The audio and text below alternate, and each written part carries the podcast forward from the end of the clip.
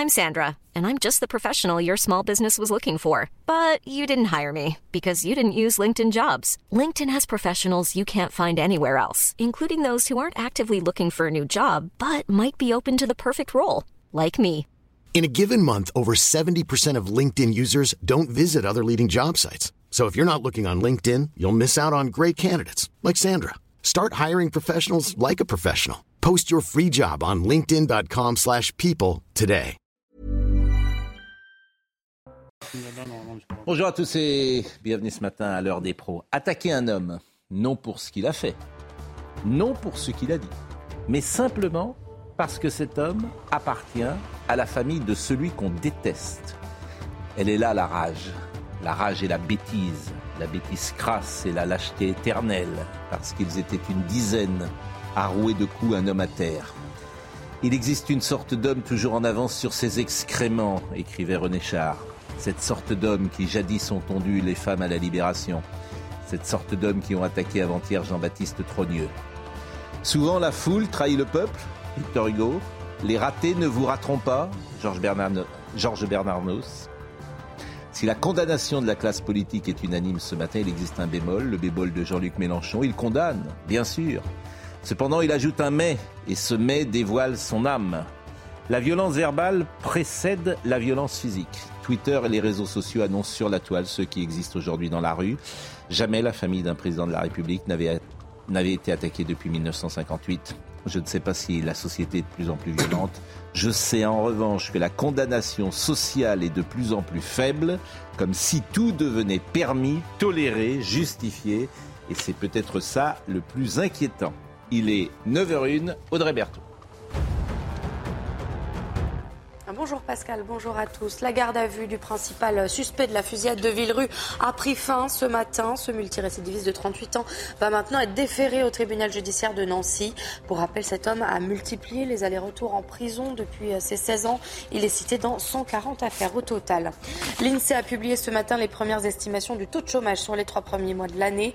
Il est resté stable à 7,1% de la population active en France. Le nombre de chômeurs atteint donc 2,2 millions de personnes et Concernant le taux d'emploi, près de 69% des 15-64 ans travaillent. C'est le plus haut niveau du taux d'emploi depuis 1975.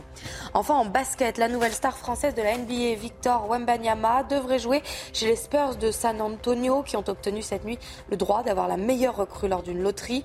Victor Wembanyama est bien parti pour remplacer euh, Tony Parker qui jouait dans cette équipe. Et pour info, il n'a que 19 ans et mesure, vous l'avez vu, 2,19 m. Elodie Huchard, Marie-Estelle Dupont, Dominique Jamais, Éric Nolot, Laurent Geoffrin et Henri Guénaud qui est là ce matin. On parlera plus efficace que chèques et les aides ciblées, l'indexation des salaires, puisque vous revenez sur cette idée convenue, euh, généralement, qu'il ne faut pas indexer les salaires à l'inflation. Simplement, évidemment, c'est une perte de pouvoir d'achat pour euh, les Français qui nous écoutent, mais ça a l'air d'être un dogme. Euh, vous expliquez très justement dans ce papier qu'en Belgique, c'est pas le cas, et puis finalement, la Belgique s'en porte pas plus mal, et au contraire, l'inflation est plutôt plus faible qu'ici.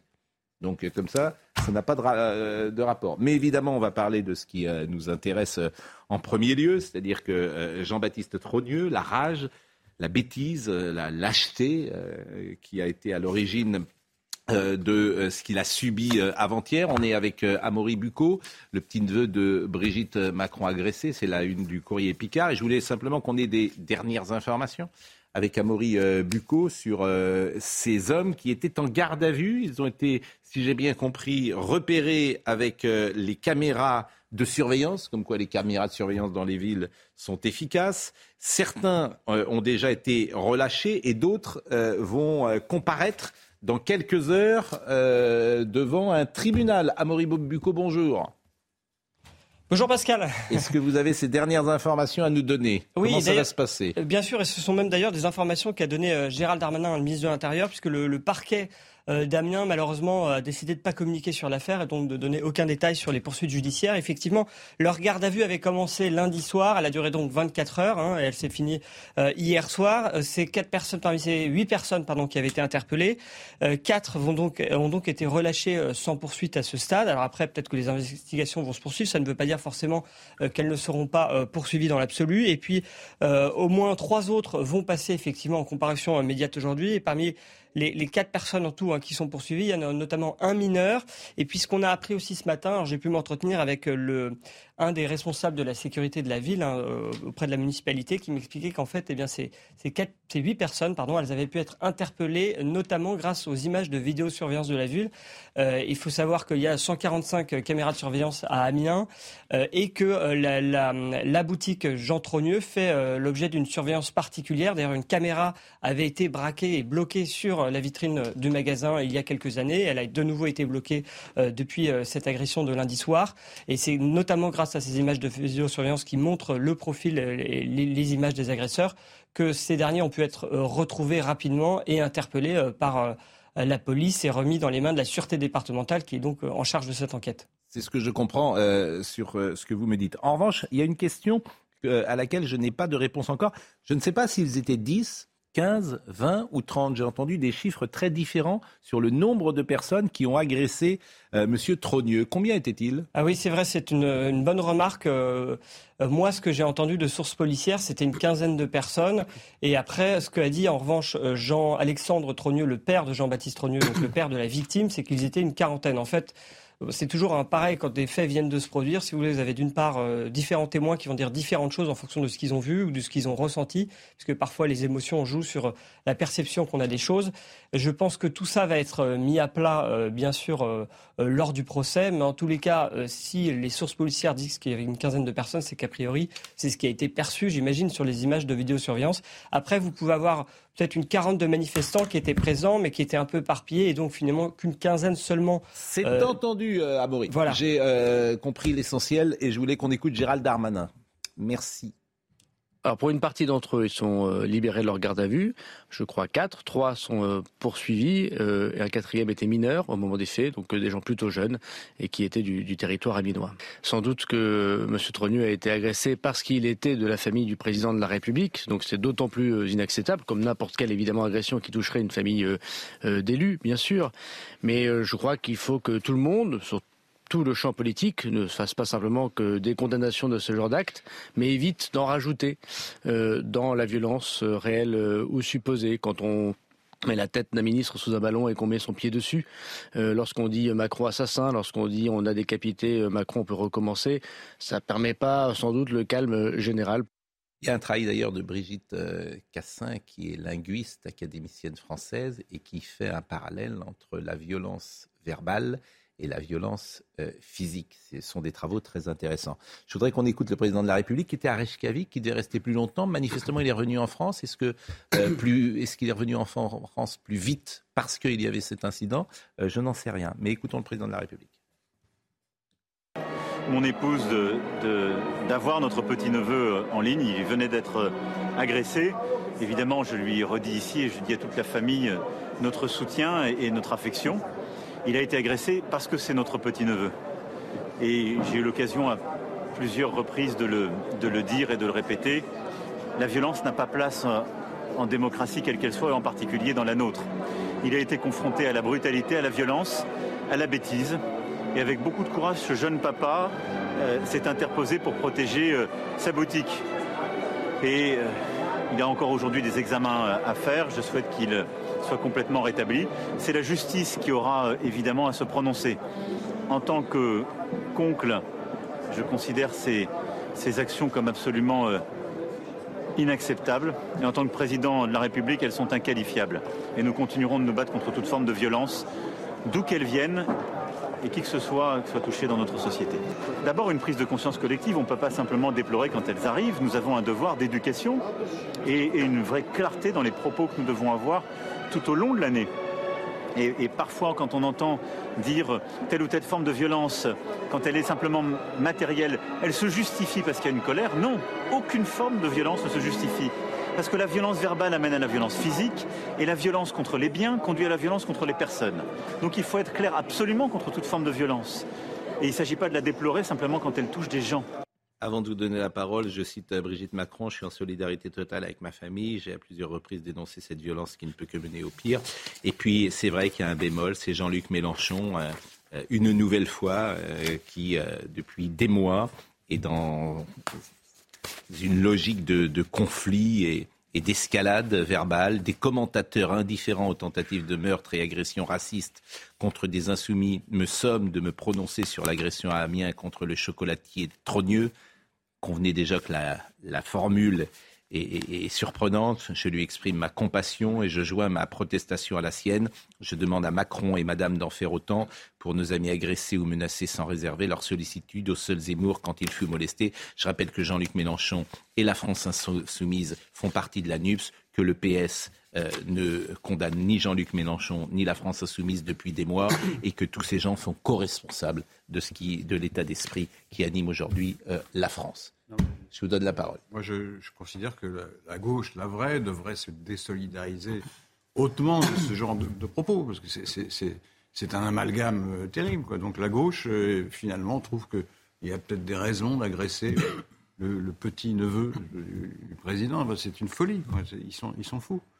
pourquoi ils disent pas... Euh, euh, Mélenchon dit des bêtises, nous on condamne, point. Parce qu'ils sont prisonniers de M. Mélenchon. Bah, prisonniers, ils, sont prisonniers parce qu'ils veulent bien l'être. Bah c'est pas, c'est bah, prisonnier volontaire, ça existe. Hein. Syndrome de Stockholm, ça oui, j'entends bien, mais c'est ça qui, est important. Non, mais le président de la République dès parle... dès lors qu'on défend des principes de de paix civile et de liberté, on devrait ah, immédiatement... donner la parole à Dominique Jamais. Je remercie Amaury Bucco, euh, bien sûr, qui nous a donné ces informations importantes, euh, comparution immédiate ces prochaines heures. Merci Amaury. Euh, si vous avez de nouvelles informations, évidemment, avant 10h30, vous revenez. Dominique Jamais. On se demandait l'autre jour à quoi l'on distingue la foule et le peuple. On en a là un exemple tout à fait frappant. Tout le monde connaît la fable de La Fontaine. Si ce n'est toi, c'est donc ton frère. Et là, on a un élargissement. Si ce n'est toi, c'est donc ton petit-neveu ça va loin. Non, mais le président de la République parle d'une agression inqualifiable. Elle est tout à fait qualifiable, cette agression. Elle est logique. Quand toute la journée, l'extrême gauche, qui maintenant inclut euh, la gauche, malheureusement, je partage l'indignation de, de Laurent Geoffrin, dit que la violence politique est le moyen légitime et privilégié de faire avancer ses idées, on en arrive là. Quand on sabote euh, à Sainte-Soline, quand on sabote le bien d'autrui, quand on ne condamne jamais les, exactions des, Black Blocs, quand on, sous prétexte qu'on est un militant écolo, on s'en prend à des œuvres d'art, c'est une question de degré. Là, pour l'instant, on est à deux doigts du drame. On va arriver au drame dans pas longtemps. Il y aura des blessés encore plus graves et il y aura peut-être un mort tout simplement parce que c'est une logique. Et même dans la rhétorique de Jean-Luc Mélenchon, non seulement il, bon, il, est extrêmement ambigu, mais le chocolatier trogneux, ça c'est très rhétorique révolutionnaire. Voilà, bien sûr, c'est ce sont des gens qui vivent sur le fantasme de couper les têtes. Pour eux, l'action politique, c'est couper les têtes. Ils restent sur ce fantasme. Ils n'ont pas connu la Révolution, ils n'ont pas connu la Commune, ils veulent la rejouer euh, en, Hier, mais ça va faire des morts. Hier, j'ai cité Marine Tondelier, qui attaque CNews et qui nous attaque nous personnellement. Et on est exactement sur ce registre-là. Et elle nous met en danger. Parce que quand elle me traite de raciste, quand elle me traite de sexiste, quand elle dit que notre chaîne, effectivement, est faite euh, d'éditorialistes euh, et de présentateurs sexistes, racistes, réactionnaires, c'est ça la violence verbale. Cordelier est une descendante des tricoteuses de la Révolution, comme les autres. Ce sont les tricoteuses, celles qui assistaient au, celles qui assistaient au débat, au pseudo-procès, en faisant du tricot. Madame Tondelier est, dans cette lignée-là. Mais ces gens-là sont terrifiants. Ces gens-là veulent couper des têtes rhétoriquement. Bientôt, ils voudront couper des têtes tout court. Bien sûr. D'ailleurs, elle veut interdire ces news et valeurs actuelles. C'est formidable, d'ailleurs.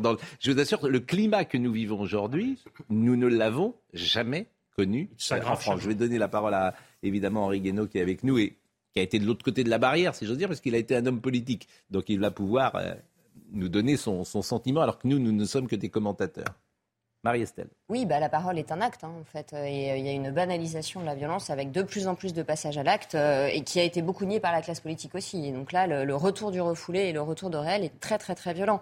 Mais on s'est précipité sur le fait que cet acte était bête. Malheureusement, je pense que sous cette bêtise, il y a effectivement une logique qui est la logique mafieuse, qui est la logique factieuse, c'est-à-dire parce que tu fais partie de la famille de celui qui fait des choses que je n'aime pas, alors cela justifie que je t'agresse. C'est donc pas une logique euh, évidemment élaborée, mais c'est une logique mafieuse et factieuse qui est le fantasme de Jean-Luc Mélenchon, bien sûr, puisque lui, il fantasme le chaos. Je pense que ces gens-là, si tu les prends un par un, euh, il n'y a que médiocrité. Alors ça, c'est la question de la psychologie de la foule. C'est-à-dire que, dans la foule, il n'y a pas de surmoi. Dans la foule, il n'y a... pas d'intelligence. Une foule n'est jamais intelligente. Bah, c'est-à-dire qu'il y a du mimétisme une foule de prix, Une foule de prix Nobel ferait pas ça, pardonnez-moi de le dire. Euh, ce qu'on appelle la foule en psychologie, c'est qu'il y a du mimétisme dans le désir, de la même manière, il y a du mimétisme dans la violence. Et que il y a un affaissement du surmoi. Si on est plusieurs, il n'y a pas de responsable. C'est entendu, mais je vous dis, si vous prenez individuellement tous les gens qui étaient euh, hier à attaquer euh, Jean-Baptiste Trogneux, vous ne trouverez sans doute que rancœur, que passion triste, que ressentiment, qu'échec, que médiocrité, etc. Bien sûr. Je- je- Oui, mais bien ils sont quand même armés intellectuellement par d'autres. En fait, c'est l'air du temps. Ils captent l'air du, temps, du toutes temps. ces paroles de violence. C'est l'air du La temps. banalisation de la violence, C'est la l'air perte du des temps. cadres, la baisse de l'instruction, qui va avec la baisse du QI. C'est l'air du etc., temps. etc. Oui, je pense que c'est vous qui venez de résumer cela parfaitement. L'air du temps. Henri Guénaud. Alors il y a le cas particulier de, de- de cette, euh, de cette agression. Euh, on peut la condamner sans réserve, mais on ne fait pas avancer le, on fait pas avancer le, le sujet si on se contente de ça. Je veux dire, c'est parler de la. fou- Vous citiez Victor Hugo tout à l'heure. hein, la foule, euh, Souvent, la trahit, foule trahit le peuple. trahit le peuple. Là, on est passé au stade suivant. C'est plus la foule, c'est la meute. Mais le passage du peuple à la foule et de la foule à la meute, pas une nouveauté dans l'histoire. C'est Moi, je voudrais quand même qu'on comprenne une chose. Je suis venu il n'y a pas longtemps parler sur ce plateau de l'art de gouverner. Hmm. Alors, ça ne concerne pas que, que M. Macron, ça nous concerne tous depuis euh, 40 ou 50 ans dans tous les pays occidentaux. Il faut comprendre une chose. La politique, la première chose à laquelle elle a affaire, la politique au sens large, c'est la nature humaine. La nature humaine, elle est violente. On peut faire tous les sermons qu'on veut, elle est violente. Alors, la religion essaye à sa façon, parfois elle attise la violence, mais elle essaye à sa façon de la, canaliser. Euh, la politique aussi, le droit, l'éducation, euh, euh, la civilisation, les institutions, tout doit concourir à essayer autant que possible de canaliser cette violence. Cette violence, elle est permanente. Nous sommes aussi violents que les générations d'il y a un siècle, deux siècles, trois siècles. Vous disiez s'il y avait une foule de prix Nobel, mais c'est pareil. Pardon, la plupart des révolutionnaires qui n'allaient pas forcément tremper, le- égorger les gens dans les, dans les prisons, mais euh, les y pousser, euh, c'était des gens des Lumières très très instruits, euh, parfois très intelligents, qui ont même parfois laissé une œuvre intellectuelle de, de grande valeur dans, dans, dans l'histoire. Et prenez Enfin, les l'Allemagne. petites mains, c'est pas des Non, les petites mains- les petites mains, non. Oui, mais là, on parle Mais- des petites oui, mains, oui, on parle mais- de mais cette c'est un violence-là. ensemble, c'est un cette- ensemble. La meute. La meute, mais c'est un ensemble. Vous pouvez dire que le, le peuple Les allemand, autres le peuple allemand, à partir de 1933, est devenu une meute. Voilà. Et là-dedans, vous n'aviez pas que des, que, que des abrutis incultes. Non, mais il y c'est pas, c'est, pas, voilà. Il y avait ceux les penseurs, c'est comme Jean-Luc Mélenchon. Jean-Luc Mélenchon Oui, enfin, n'est je pas ne mettrai idiot. pas, je mettrai pas Jean-Luc Mélenchon au même rang qu'Heidegger ou euh, voilà. C'est, non, c'est, je, crois que c'est, ce que nous avons perdu de vue depuis des décennies. C'est Alors, d'accord, mais je vous pose la et question suivante. La question suivante. Est-ce que nos démocraties aujourd'hui ne sont pas devenues ingouvernables Parce que pour gouverner, dans l'art de gouverner, faut souvent une autorité très forte. Elle n'est plus possible aujourd'hui. Ça supposait une condition, ne pas oublier la nature humaine, ne pas oublier la violence qui est dans l'homme. On l'a laissé sortir et maintenant elle sort. Vous savez, je reviens toujours sur, sur les mêmes. euh, sur les mêmes obsessions euh, qui, qui sont les miennes. hein. C'est, euh, c'est ce que raconte René Girard depuis très longtemps. Oui. C'est-à-dire des sociétés trop divisées, elles reconstituent leur, leur, leur unité par la violence. Voilà. Et, une fois que vous avez ouvert la, la, la, le tonneau de la violence, vous, elle dévore tout.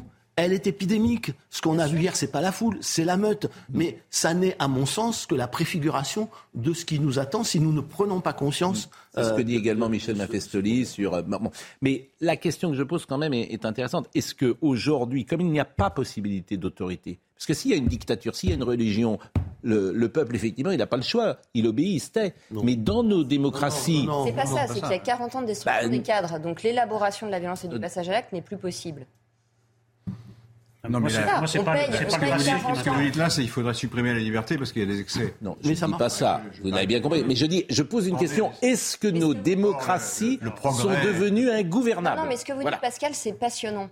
Parce que euh, Pose- Je pose la question. vous êtes en train de dire exactement ce qui va se passer. C'est-à-dire, comme on a laissé monter la violence, que les pouvoirs publics n'ont pas endigué la violence et qu'en plus on a laissé les cadres être cassés. C'est le, c'est une partie des citoyens eux-mêmes qui vont en appeler un pouvoir encore plus autoritaire pour réguler le chaos. Et c'est ça qui est très grave. Et c'est ça qui peut laisser mettre en place un, un régime très très Écoutez, très on a, on a affaire à un fait particulier et particulièrement déplaisant. et euh, ça remette euh, au devant de, sur le devant de la scène le thème de l'ensauvagement d'une société. Ça, c'est sûr. Et il y a des responsabilités politiques, il y a des responsabilités sociales, c'est certain aussi. Mais on peut se demander très sérieusement si la montée indiscutable de la violence dans ce pays n'est pas due, entre autres raisons, au fait que comme on n'est pas en guerre, il faut bien que la violence se défoule quelque part. non mais attendez, en France, il y a quelque chose qui s'appelle la République. À partir de maintenant, tout le monde doit se déterminer par rapport à ça. Est-ce que vous êtes républicain ou pas républicain? Moi, je dis et je répète qu'avec ce dernier commentaire, M. Mélenchon confirme qu'il n'appartient plus au champ républicain. Parce que le champ républicain, c'est l'exclusion de la violence comme moyen politique. Je vais vous interrompre. Monsieur Mélenchon en fait la base de son raisonnement et de son action. Voilà. Donc simplement, maintenant, il faut pas le passé. René Girard, je veux bien, mais je vais vous interrompre. Aujourd'hui, est-ce que vous êtes républicain ou pas? Monsieur Mélenchon n'est plus républicain. Tirons-en les conséquences. Je vais vous interrompre. À commencer par les, les alliés de gauche modérés. Je vais vous interrompre. Nicolas Sarkozy est reconnu coupable et condamné à trois ans de prison, dont un enferme peine aménageable et privation des droits civiques pour une durée de trois ans. La peine va au-delà des réquisitions. Vous avez travaillé avec euh, Nicolas Sarkozy. Je vous répète euh, euh, le verdict, le jugement, plus exactement, qui vient de tomber. Nicolas Sarkozy est reconnu coupable et condamné à trois ans de prison, dont un an ferme. La peine sera aménageable et privation des droits civiques pour une durée de trois ans. Euh, la peine va au-delà des réquisitions. Thierry Herzog est condamné à trois ans de prison, dont un ferme. Il est aussi interdit d'exercer la profession d'avocat pendant trois ans. C'est dans l'affaire Bismuth. C'était. C'est aménageable, c'est ça? Aménageable, c'est-à-dire qu'il y aura. Ils ne vont pas en prison? Bien sûr. C'est le bracelet, quoi. Exactement, c'est ce que je. Non, c'est pour être précis. Non, j'ai pour voir la conséquence concrète. Il n'ira pas en prison. Euh, mieux pour lui. J'allais le, dire, mais vous, m'avez devancé et je vous en remercie. Les peines sont plus lourdes que les réquisitions. Ce sont les mêmes euh, qu'en première instance dans cette affaire extrêmement étrange, disons-le. J'allais dire une affaire de cornucu. Souvent, j'ai employé euh, cette ah, expression. mais je suis pas d'accord avec Un peu démodé. Cette expression euh, où effectivement on est allé écouter des conversations entre un avocat et son client et euh, avec les peines. Le trafic d'influence, c'est du corne-cul. Bah, écoutez, je trouve le raccourci un peu. Moi, je ne suis pas l'avocat de Nicolas Sarkozy. Henri Guénaud, vous avez travaillé. Il n'y a, pas eu un commencement d'exécution de quoi que ce soit. Alors on me dit, c'est l'intention qui compte. Mais l'intention de, l'intention de, quoi? L'intention, ça ne veut pas, ça veut pas dire ce que. Non, non. Ça, ça veut pas dire, monsieur Pardon, ça ne veut pas dire ce qu'en ont dit les juges. L'intention, c'est d'aller voir quelqu'un, de l'inviter à déjeuner, de lui dire si tu me passes le marché public, je te donne euh, tant. Voilà. C'est pas, pas, du tout ce qui s'est passé. On va pas refaire le procès. Euh, ah j'ai pas, attendez, j'ai pas le dossier. Je, je, je veux même plus commenter cette, ah. histoire parce que les mots, les, les mots me manquent. Euh, C'est-à-dire Il faut que chacun réfléchisse à, à, euh, à l'endroit où nous mène, où mène notre démocratie, notre République, tous ont parlé tout à l'heure, un petit rapport avec tout ça aussi, en, si les institutions se comportent de cette façon, l'institution judiciaire en particulier. Voilà, c'est mon opinion. Je la partage. Je me fiche très bien. Je me fiche tout à fait de ce que les autres peuvent en penser. Voilà, je pense que Mitterrand avait une phrase qui, était, euh, qui m'avait paru très, très judicieuse, euh, qui nous devrait nous faire réfléchir. Ils ont détruit l'ancien régime, ils détruiront la République chacun, surtout quand il a des pouvoirs qui, ne peuvent pas être contestés, euh, qui n'ont compte à rendre à personne, chacun doit faire preuve de discernement, peser le pour et le contre, euh, en particulier quand il est juge. Voilà. après, chacun euh, réfléchira à cette question en fonction de ce qu'il pense de ce qu'est la République, l'état de droit, la citoyenneté et le respect qu'on doit aux, institutions. Je peux dire un mot? Je ne comprends pas cette, euh, cette attitude. Il y a eu plusieurs cours, plusieurs magistrats différents, et qui ne se connaissent pas forcément entre eux et qui n'ont pas euh, monté une espèce d'opération anti-Sarkozy. C'est du baratin. Si, c'est possible. On, peut, considérer. Vous n'en savez rien. Donc, non, mais, euh, mais, vous non plus. Mais si, moi je pense que la justice a fait son travail. Voilà, c'est Oh, comme on mais peut pas- pas, on peut mais pas parce que fois- vous êtes anti-sarkozyste, c'est tout. Bah oui. Pas du tout. Mais si, vous l'avez toujours été. mais non. Mais vous avez le droit. Mais c'est pas la question. Mais si, c'est la question. Puisque votre jugement est, est fait en fonction. Pas le débat. euh, C'est de- pas mon jugement, c'est si. celui de la, de la magistrature. Mais, mais vous pouvez avoir un. de, cours différentes. Mais vous en pouvez appel, avoir. Mais en vous pouvez avoir. instance, en Vous pouvez en avoir un regard. Ils ont tous dit la même chose. Vous pouvez avoir un regard. Il faut regarder les faits aussi. Vous pouvez avoir un regard si vous me coupez, Bah, laissez-moi terminer. Voilà. Regardez les faits. Les faits, c'est quoi. C'est qu'il y a eu euh, volonté manifeste, évidente, c'est marqué, c'est écrit, mais c'est accablant. Il y a eu volonté de promouvoir un type euh, en échange d'un service. Quand on est ancien président de la République, on risque de se faire condamner, c'est évidemment. Ben, vous Dominique, je, je vous, je, Et- et on peut je pas vais se vous donner la parole, je vous jure, on a une heure et demie en On ne d'émission. peut pas se plaindre de la, de la- du laxisme de la justice, sauf quand c'est vos amis qui sont condamnés. C'est pas possible, ça. J'entends ce que dit Henri Guénaud. Je vous dis que cette affaire est très intéressante. Vous avez écouté des conversations entre un avocat et son client, ce qui ne se fait jamais. Les cours, y compris la Cour de cassation, ont Donc dit c'est que tout. c'était. D'ailleurs, vous dites qu'ils ont écouté Diversion. l'avocat, c'est pas exact. Ils, ont, ils ont écouté l'un et il se trouve qu'il parlait à un avocat. C'est pas la même chose. Et sur des écoutes dites filaires, je crois. Euh, soyons, soyons sérieux. On a sommé pendant des années, à juste titre, la justice en France d'être indépendante. On ne lui a pas demandé de devenir arbitraire et délirante. À l'aune du verdict du jugement rendu contre Nicolas Sarkozy, petites histoires de téléphone et d'écoute minables. À l'aune de ce. Alors là- je, peux, je peux continuer. Oui, je vous en prie, non, je- Vous, vous permettez je- Bon, vous à l'aune de ce jugement, on se demande à quelle peine auraient été condamnés De Gaulle, Mitterrand, Giscard et Chirac, car ils ont fait des choses beaucoup plus graves, chacun dans son genre, que M. Sarkozy. Je suis pas partisan de Sarkozy, mais c'est délirant cette affaire-là. Et on se demande à lire, à entendre, à découvrir ce, ce jugement, qui voudra désormais dans ce pays être président de la République, si c'est la garantie de comparaître un jour devant un tribunal de minables, qui vont dire Oh, vous avez euh, conversé avec votre avocat un an de C'est pas parce qu'il a conversé avec son avocat, si. c'est parce qu'il a promis de, de le Non, il l'a pas promis dans Mais les- si, Ah, mais non, mais on va mais vous non, lire, on va Mais- vous mais- lire les mais extraits. Mais Laurent Geoffrin, On va- vous lire les extraits publiquement. Laurent Geoffrin, si dans un mandat de 5 Les ans, c'est tout ce qu'on a reproché à un président de la République, c'est absolument grotesque c'est- tout simplement. Vous permettez, vous, permettez, par exemple, par exemple, s'il s'avérait qu'une campagne de Sarkozy a été financée par le dictateur libyen. Là, ce serait un chef d'accusation grave et qui, et justifierait la comparution devant la Cour de justice de la République. Et si les faits sont privés, sont prouvés, une condamnation. Mais cette histoire-là, c'est délirant. Et comme le rappelait quand même Pascal Pro, c'est une évidence. Et ça m'étonne que vous vous asseyez sur un principe contraire. Je- À la pas moi, liberté, c'est la Cour de cassation. à la liberté, pas à moi, la c'est la Cour liberté de cassation. individuelle, il n'est pas normal. Il n'est pas on normal que la justice. Je répète, c'est pas n'est moi, c'est la Cour de cassation qui s'est assise. On marque une pause. Il n'est pas normal Bien que sûr, la justice se fonde sur des écoutes. On pas est la très en retard, donc où on enlève, pas euh, où on enlève la, la, la pause C'est pas la une question ou non, C'est à la question. C'est la question, bien sûr. Bon, on, on marque une pause. Je suis désolé, je suis pas intervenu. C'est passionnant d'ailleurs comme débat et c'est pour ça que je n'interviens pas. Quand vous êtes passionnant, je n'interviens jamais. C'est bon à savoir. À tout de suite. Soyons Ah, passionnants. alors euh, finalement, euh, on va continuer. puisque c'est tellement Passionnant. vous voyez que Serge Nedjar euh, me fait dire euh, on ne fait pas de pause. Mon Vous pouvez Dominique. répondre. Euh, aux yeux de la loi, le trafic d'influence est quand même un délit gravissime. Vous avez l'air de dire que c'est une affaire complètement comme ça anodine. Ce n'est pas le cas.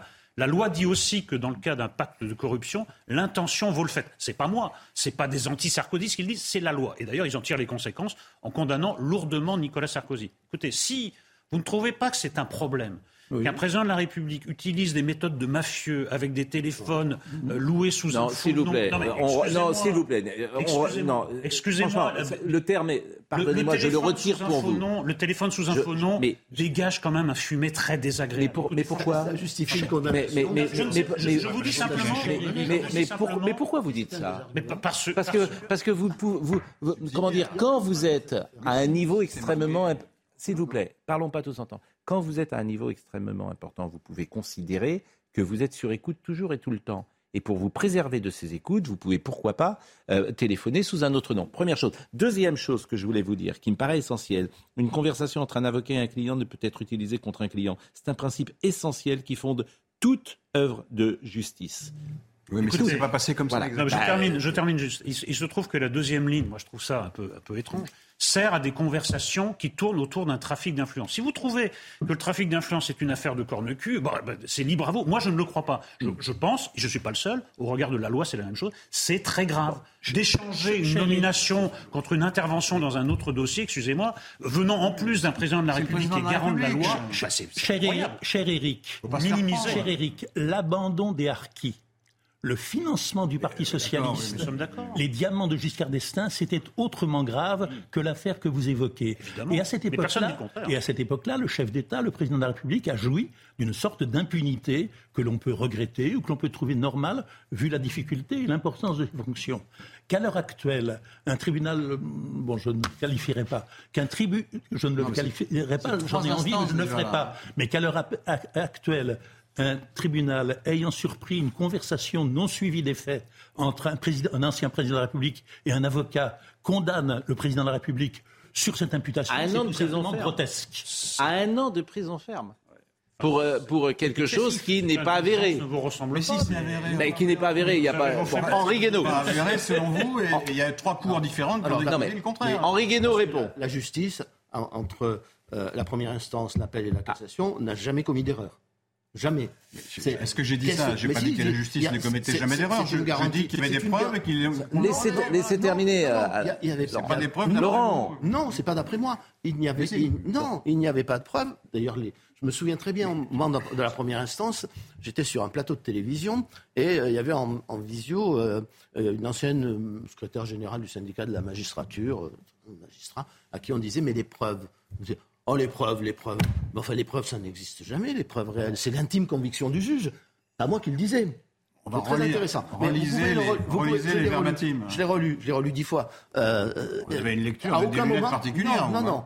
D'abord, à aucun moment Nicolas Sarkozy ne dit euh, oui, oui, ben je vais. euh, euh, Si. Non, non, non, non, non, non, je vais le faire. Et, et d'autre part, il n'a jamais rien fait. Bon, Si, voilà. Alors, le, si, attendez, il le dit, mais il ne l'a pas fait. Dis- Il le dit, non, mais il le dis fait pas. Le problème, Non, c'est non, qu'il il pas, monte une opération pour aider le, le type. Alors- Euh, ça s'est pas produit parce qu'après il y a eu des je peux, je, Évidemment, euh, ça.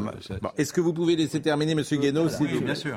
Euh, je, peux, je, je peux continuer. Euh, D'abord, il faut voir, vous parliez de- d'affaires de, c'est- cette affaire est extraordinaire. C'est, qu'est-ce qui, pour revenir à, faut revenir à l'origine. Le juge gentil euh, décide de saisir les agendas du président de la République. Pas de Nicolas Sarkozy, ex-président, pendant la, sur l'affaire Bettencourt. Ce qui est une violation totale de la séparation des pouvoirs. Bon, il le fait. Finalement, il est plus ou moins contraint par la chambre de, euh, d'accusation du tribunal de Bordeaux de euh, prendre une ordonnance de non-lieu.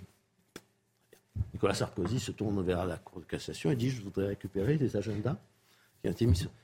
Cour de cassation réfléchit beaucoup, puis, elle botte en touche. C'est-à-dire, au lieu d'appliquer la, séparation des pouvoirs qui aurait dû entraîner la restitution de ces agendas, en réalité inconstitutionnellement saisis, euh, elle dit Ah oui, mais il y a un article dans le Code pénal qui dit que quand une procédure euh, est achevée, c'est-à-dire que euh, l'ordonnance de non-lieu y a remis un terme définitif, cette, on ne peut plus faire d'acte.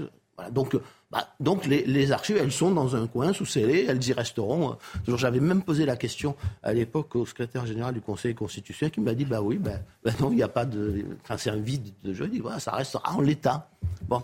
Euh, et c'est à propos de, ce- de, de cette, de cette affaire-là, de ce jugement de la Cour de cassation, euh, que, que vient, euh, qu'intervient l'histoire de, de M. Azibert et de ses relations avec, euh, avec l'avocat de, de Nicolas Sarkozy. Donc, il demande pas, euh, enfin, il demande pas un service pour ne pas être condamné à quoi que ce soit. Hein, c'est Il euh, demande un service ou Pour l'aider dans son affaire. Il demande un service Pas ou pas, du tout. Mais Ah si, non, mais non, bien sûr que pour être informé. Mais bien, Non. bah oui, voilà, voilà, Mais- il demande une intervention. explique que l'affaire est plate. Là. Informé. Il demande Informé. l'intervention dans un une Laissez terminer, Monsieur Ah Guénaud. mais enfin, on peut pas parler. Mais si, vous répondez Mais après. Mais si, les pro-sarkozystes peuvent s'exprimer tout Non, ceux qui sont qualifiés Non, non, d'anti-sarkozystes, mais- curieusement, ne Non, peuvent mais pas là, se- dans ce voilà. débat, la question n'est pas d'être innocent. Dominique Jamais, il est ne anti-sarkozyste viscéral. Moi, je suis d'être pro-Sarkozy. Non, mais, je peux finir. mais moi, je, Jugement excessif, je, vous le répète. mais je suis, ne me soupçonnez pas non plus d'être dans ce dossier pro-sarkozyste non plus. C'est pas le sujet. Non, je trouve C'est curieux. pas le sujet. Mais laissez terminer. Vous dites, ce sont des anti-sarkozystes et que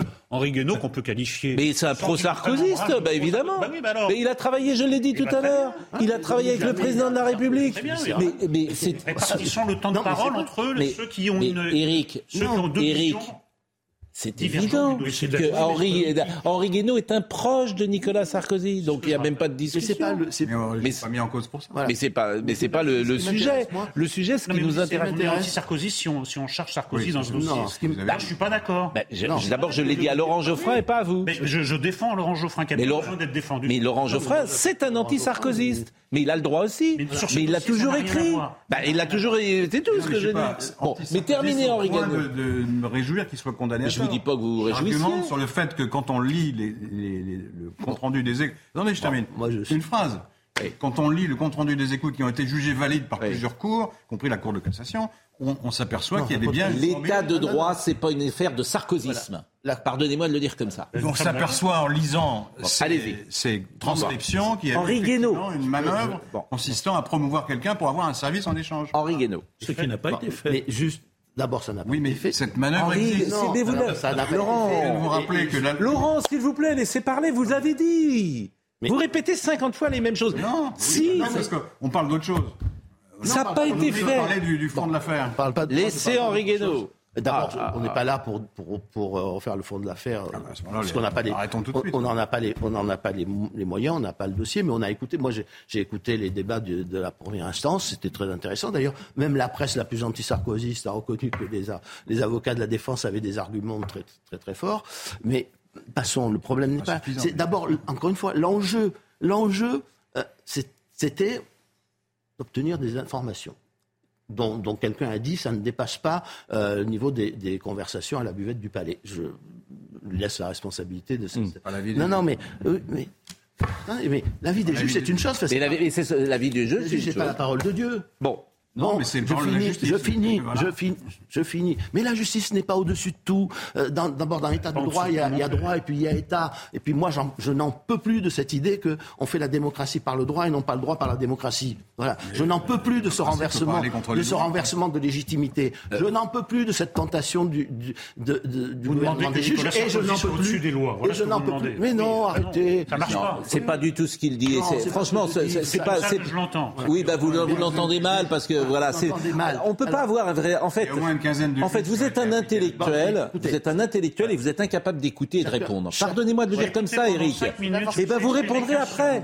Euh, C'est tout. Vous ré- D'abord, ça n'a pas duré 5 minutes, ça a duré 2 minutes et vous le coupez en permanence. Donc c'est très désagréable. Noémie Schulz est avec nous et après je donne la parole à Eric Nolot. Mais si Entendez les arguments, c'est pas du tout ce qu'il dit. Il demande pas que Nicolas Sarkozy Parlez soit au-dessus des. Parlez Mais ma c'est pas ce qu'il dit. Puisque vous écoutez bien, C'est pas- vous mais non, bien, Eric, c'est pas ce qu'il vous dit. raisonnez bien contrairement Mais à moi. non, mais pas- Parlez à ma place. Mais c'est pas. Je Si prends. Vous êtes un intellectuel Mais je- supérieur à moi, ce qui est tout à fait vrai d'ailleurs. Euh, tous les sondages. Mais on. Euh, eh ben, écoute, mais si, mais si, Oh là là. En plus, de tout le monde. il est- il est- en plus, il est vexé. Il est vexé. Vous allez gagner. Mais non. Mais si, vous êtes- en plus, vous êtes vexé. me mettre là et vous allez vous. vous Mais, vous allez. mais vous y serez très bien. Enfin, il y a quand même Mais- quelque mais On a beaucoup plus la parole quand on est assis là, je vais gagner au champ. Mais vous- ne soyez pas. Vous êtes susceptible comme une. Ah, alors ça, voilà. Il est vrai que le lien entre intellectuels et qui n'écoutent pas a pu échapper à certains. Exactement. Moi, je me définis pas comme un intellectuel. Vous, vous définissez Non, non, comme un je- intellectuel. Je remets Bon. en cause votre association. Mais c'est Bon. Euh, euh, Noémie Schulz. Et après, euh, je donne la parole à Eric Voilà. Nolot qui pourra répondre. on fait ce, ce. Non, vous ne vous appelez pas Noémie Schulz, a priori. On. Henri. Henri Schulz. Henri, vous, vous n'êtes pas Papa Schulz. Vous n'êtes pas, vous n'êtes ni Papa Schulz ni Noémie Schulz. Alors Noémie Schulz, elle est au tribunal. Paraît-il d'ailleurs que Nicolas Sarkozy va prendre la, la parole. Et euh, Noémie, est-ce que vous m'entendez? Oui, je vous entends. Bon, euh, quelques commentaires, quelques observations de ce que vous avez vu, vu le président Sarkozy, écoutez euh, le, jugement, hein, on ne dit pas verdict, et les motivations. Euh, Dites-nous tout. Absolument, l'arrêt de la Cour d'appel de Paris qui vient d'être euh, rendu dans une salle d'audience euh, comble, notamment parce que beaucoup d'avocats euh, pénalistes étaient venus en soutien à Thierry Herzog, qui risquait de, perdre le droit d'exercer sa profession d'avocat. D'ailleurs, il l'a perdu pour une durée de trois ans. Des avocats aussi qui étaient venus en hommage à Hervé Temim, qui était l'avocat de Thierry Herzog et qui est mort il y a un peu plus d'un mois. C'est donc dans cette salle pleine, dans, plongée dans le silence, que la présidente de la Cour d'appel de Paris a lu les motivations elle a d'abord euh, euh, donné la, condamnation, expliqué que euh, les trois prévenus étaient coupables. Elle a confirmé les peines de la première instance, c'est-à-dire qu'elle est allée au-delà des réquisitions. Par exemple, Nicolas Sarkozy a été condamné à trois ans de prison, dont deux ans avec sursis, donc une année de prison ferme qui sera, a précisé la présidente, aménageable avec le port d'un bracelet électronique. C'est la même peine qu'en première instance, alors que lors du procès en appel, le parquet général avait requis trois ans de prison avec euh, sursis. Euh, Nicolas Sarkozy, dont le visage est resté euh, parfaitement impassible, mais on a vu des traits tendus à, l'écoute de ce jugement. La présidente qui ensuite a, lu la, motivation. la Cour considère que les délits sont d'autant plus graves qu'ils ont été commis par un ancien président de la, République qui a été le garant de l'indépendance de l'autorité judiciaire. La République accorde aux anciens présidents un certain nombre d'avantages. Nicolas Sarkozy s'est servi de son statut pour promettre une gratification à un magistrat qui a servi son intérêt euh, personnel. Des peines, les mêmes peines hein, de trois ans de prison, euh, dont deux ans avec sursis, ont été prononcées à l'encontre de Thierry Herzog et de Gilbert Azibert. Thierry Herzog, un avocat pénaliste brillant qui s'est rendu coupable euh, de faits particulièrement graves. Il a tenté d'influer sur une procédure judiciaire en cours devant la Cour de cassation. Le lien personnel, fraternel qu'il a noué avec Nicolas Sarkozy a obscurci son discernement. Il n'a jamais rappelé Nicolas Sarkozy à la raison, bien au contraire. Il a fourni un téléphone et une ligne dédiée. Voilà donc la présidente qui a rappelé que les trois condamnés ont cinq jours pour se pourvoir en cassation et c'est court d'appel, hein, donc il n'y a effectivement pas possibilité de revenir sur ce jugement. on peut quand même être étonné que euh, M. Herzog ne puisse même plus travailler pendant trois ans. C'est, la, lourdeur, euh, parce qu'on parle de Nicolas Sarkozy, mais la lourdeur de la peine qui est infligée à Thierry Herzog peut quand même surprendre. Alors, Marine Lançon me disait on est très difficile à, écouter ce matin parce que tout le monde parle sur tout le monde. Donc ce que je vous propose, c'est Eric Nolot. Vous avez la parole pendant une minute trente, deux minutes. C'est bien? Énorme. Exactement. Je vous propose qu'on ne vous interrompe pas et après je redonne la parole à Henri Guénaud parce qu'autrement on s'en sort pas. Je serai beaucoup plus bref qu'une minute trente. Ce que j'entends sur ce plateau, de la part d'Henri Guénaud, par fidélité amicale et par fidélité idéologique, et aussi de votre part, Pascal Pro, pour des raisons qui là m'échappent, c'est que vous demandiez que vous demandez que Nicolas Sarkozy soit placé au-dessus des lois. C'est-à-dire pour vous, c'est une circonstance atténuante d'être président de la République et de conclure un pacte de corruption dont la loi dit que l'intention vaut le fait. C'est pas moi, c'est pas des anti-sarkozystes. Donc je ne, je ne comprends pas. Je trouve que moi, président de la République, c'est une circonstance aggravante. La justice est passée, diverses juridictions. Je ne vois pas au nom de quoi on remet en cause cette décision. Voilà. Vous voyez, j'ai été beaucoup moins long qu'une minute. D'abord, euh, vous, vous interprétez ce que je dis ou ce que je fais euh, dans un sens qui n'est pas le bon. Mais euh, peu importe. Henri Guénaud. D'abord, personne ne remet rien en cause, mais tout le monde a le droit de, tout le monde a le droit euh, d'avoir une opinion. En tout cas, moi, je me réserve ce droit, quoi qu'en pense la, justice. Ça m'a déjà été contesté quand j'ai critiqué le juge gentil. Finalement, ça a été, ça a été cassé sans renvoi. Cette, mais je me réserve le droit, en tant que citoyen et homme libre, d'avoir une opinion sur ce que font les institutions de mon pays. Bien sûr. Donc je l'exprime. Euh, j'essaie de l'exprimer ce matin avec le plus de modération possible. Euh, parce que si je me laissais aller, je serais moins modéré. Euh, je, parce que la violence. Je reviens. Oui, mais la violence, vous voyez, elle est, elle, est, elle est où, la violence Elle est de tous les côtés. Parce que ce jugement, c'est aussi une violence. c'est une violence. Mais si, violent, c'est une violence contre. Mais oui, si, c'est une violence. Euh, c'est une violence. Alors les voyous, ils sont dehors et, les... et, on colle trois ans de prison euh, pour, pour une, histoire dans laquelle euh, votre, le, enfin, le, le, jugement dit à essayer d'influencer la procédure. Pas du tout. Pas du tout. Vous pouvez pas influencer la procédure. Monsieur Azibert n'était même pas, faisait même pas partie de la, de la, de la formation délibérante. Donc, c'est, tout ça, tout ça n'existe pas. Mais Très bien, c'est Mais c'est important, c'est ce la. C'est très important parce qu'effectivement, c'était pour, pour une information. Il ne faisait pas partie. était destinée à... Non, mais, mais- rien. non, mais c'est important de. Rien. En fait, C'est illégal, excusez-moi. Et c'est autre chose. C'est illégal. Mais enfin, on peut quand même peser, mais c'est quand même chose. peser les C'est- enjeux. Il en faut fait- respecter les lois, surtout quand on Mais est Si vous dites il suffit que quelque chose soit strictement illégal pour qu'on ait une condamnation euh, euh, automatique, on va, on va Après, il y faire a un des- quantum on de peine, oui, bien sûr. Bah, je, Bon. je rappelle aussi que C'était illégal. Alors, dans, le code pénal, Dominique. non, juste une dernière chose. Dernière chose et dans Dominique le, dans Jamais. le- dans le code pénal, il n'est nulle part écrit que d'être un élu, d'être président, d'ancien président de la République, quoi que ce soit, euh, est une circonstance aggravante. Voilà. Bon, Dominique Jamais, et je vous interromprai peut-être parce que les avocats, me dit Marine Lançon, vont peut-être prendre la parole. Soyez gens. Laurent, écoutez. Je vous... Mais si vous parlez en sous-texte tout le temps, vous marmonnez. Non, non, c'est Oh C'est lui qui me faute. c'est ma faute. Écoutez, Allez. Ah, écoutez les avocats. Écoutez les avocats. Je voulais dire Écoutez. que la justice, c'est parfois un très long chemin difficile, que nous sommes encore au début du chemin et que ce chemin va se poursuivre. Vous l'avez compris, nous allons former un pourvoi en cassation euh, contre cette décision, pourvoi qui est suspensive de toutes les mesures qui ont été prononcées aujourd'hui. Je pense que dans certains dossiers en particulier, de manière générale, la justice a beaucoup de mal à reconnaître ses torts, parfois même ses fautes, et à se déjuger. Nicolas Sarkozy est innocent des faits qui lui sont reprochés. Euh, il entend poursuivre ce chemin. Nous le poursuivrons avec euh, force, détermination, parce que, vous l'avez peut-être entendu et compris, des leçons de morale peut-être, du droit peu. Nous allons continuer à faire de droit. Le droit triomphera, je pense, parce que ce dossier ne manque pas de questions de droit. Nous allons poursuivre devant la Cour de cassation. Nous irons jusqu'au bout du chemin judiciaire s'il le faut. Cette décision-là me semble stupéfiante. Elle est critiquable, contestable, en droit, en fait. Et nous ne euh, lâcherons pas euh, ce combat-là, qui est un combat juste, face à une décision particulièrement inique et injuste.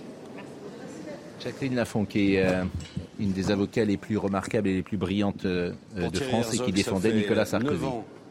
que nous combattons dans un dossier qui a commencé par euh, des atteintes graves aux principes. Nous ne nous attendions malheureusement pas à un combat facile. Il est difficile.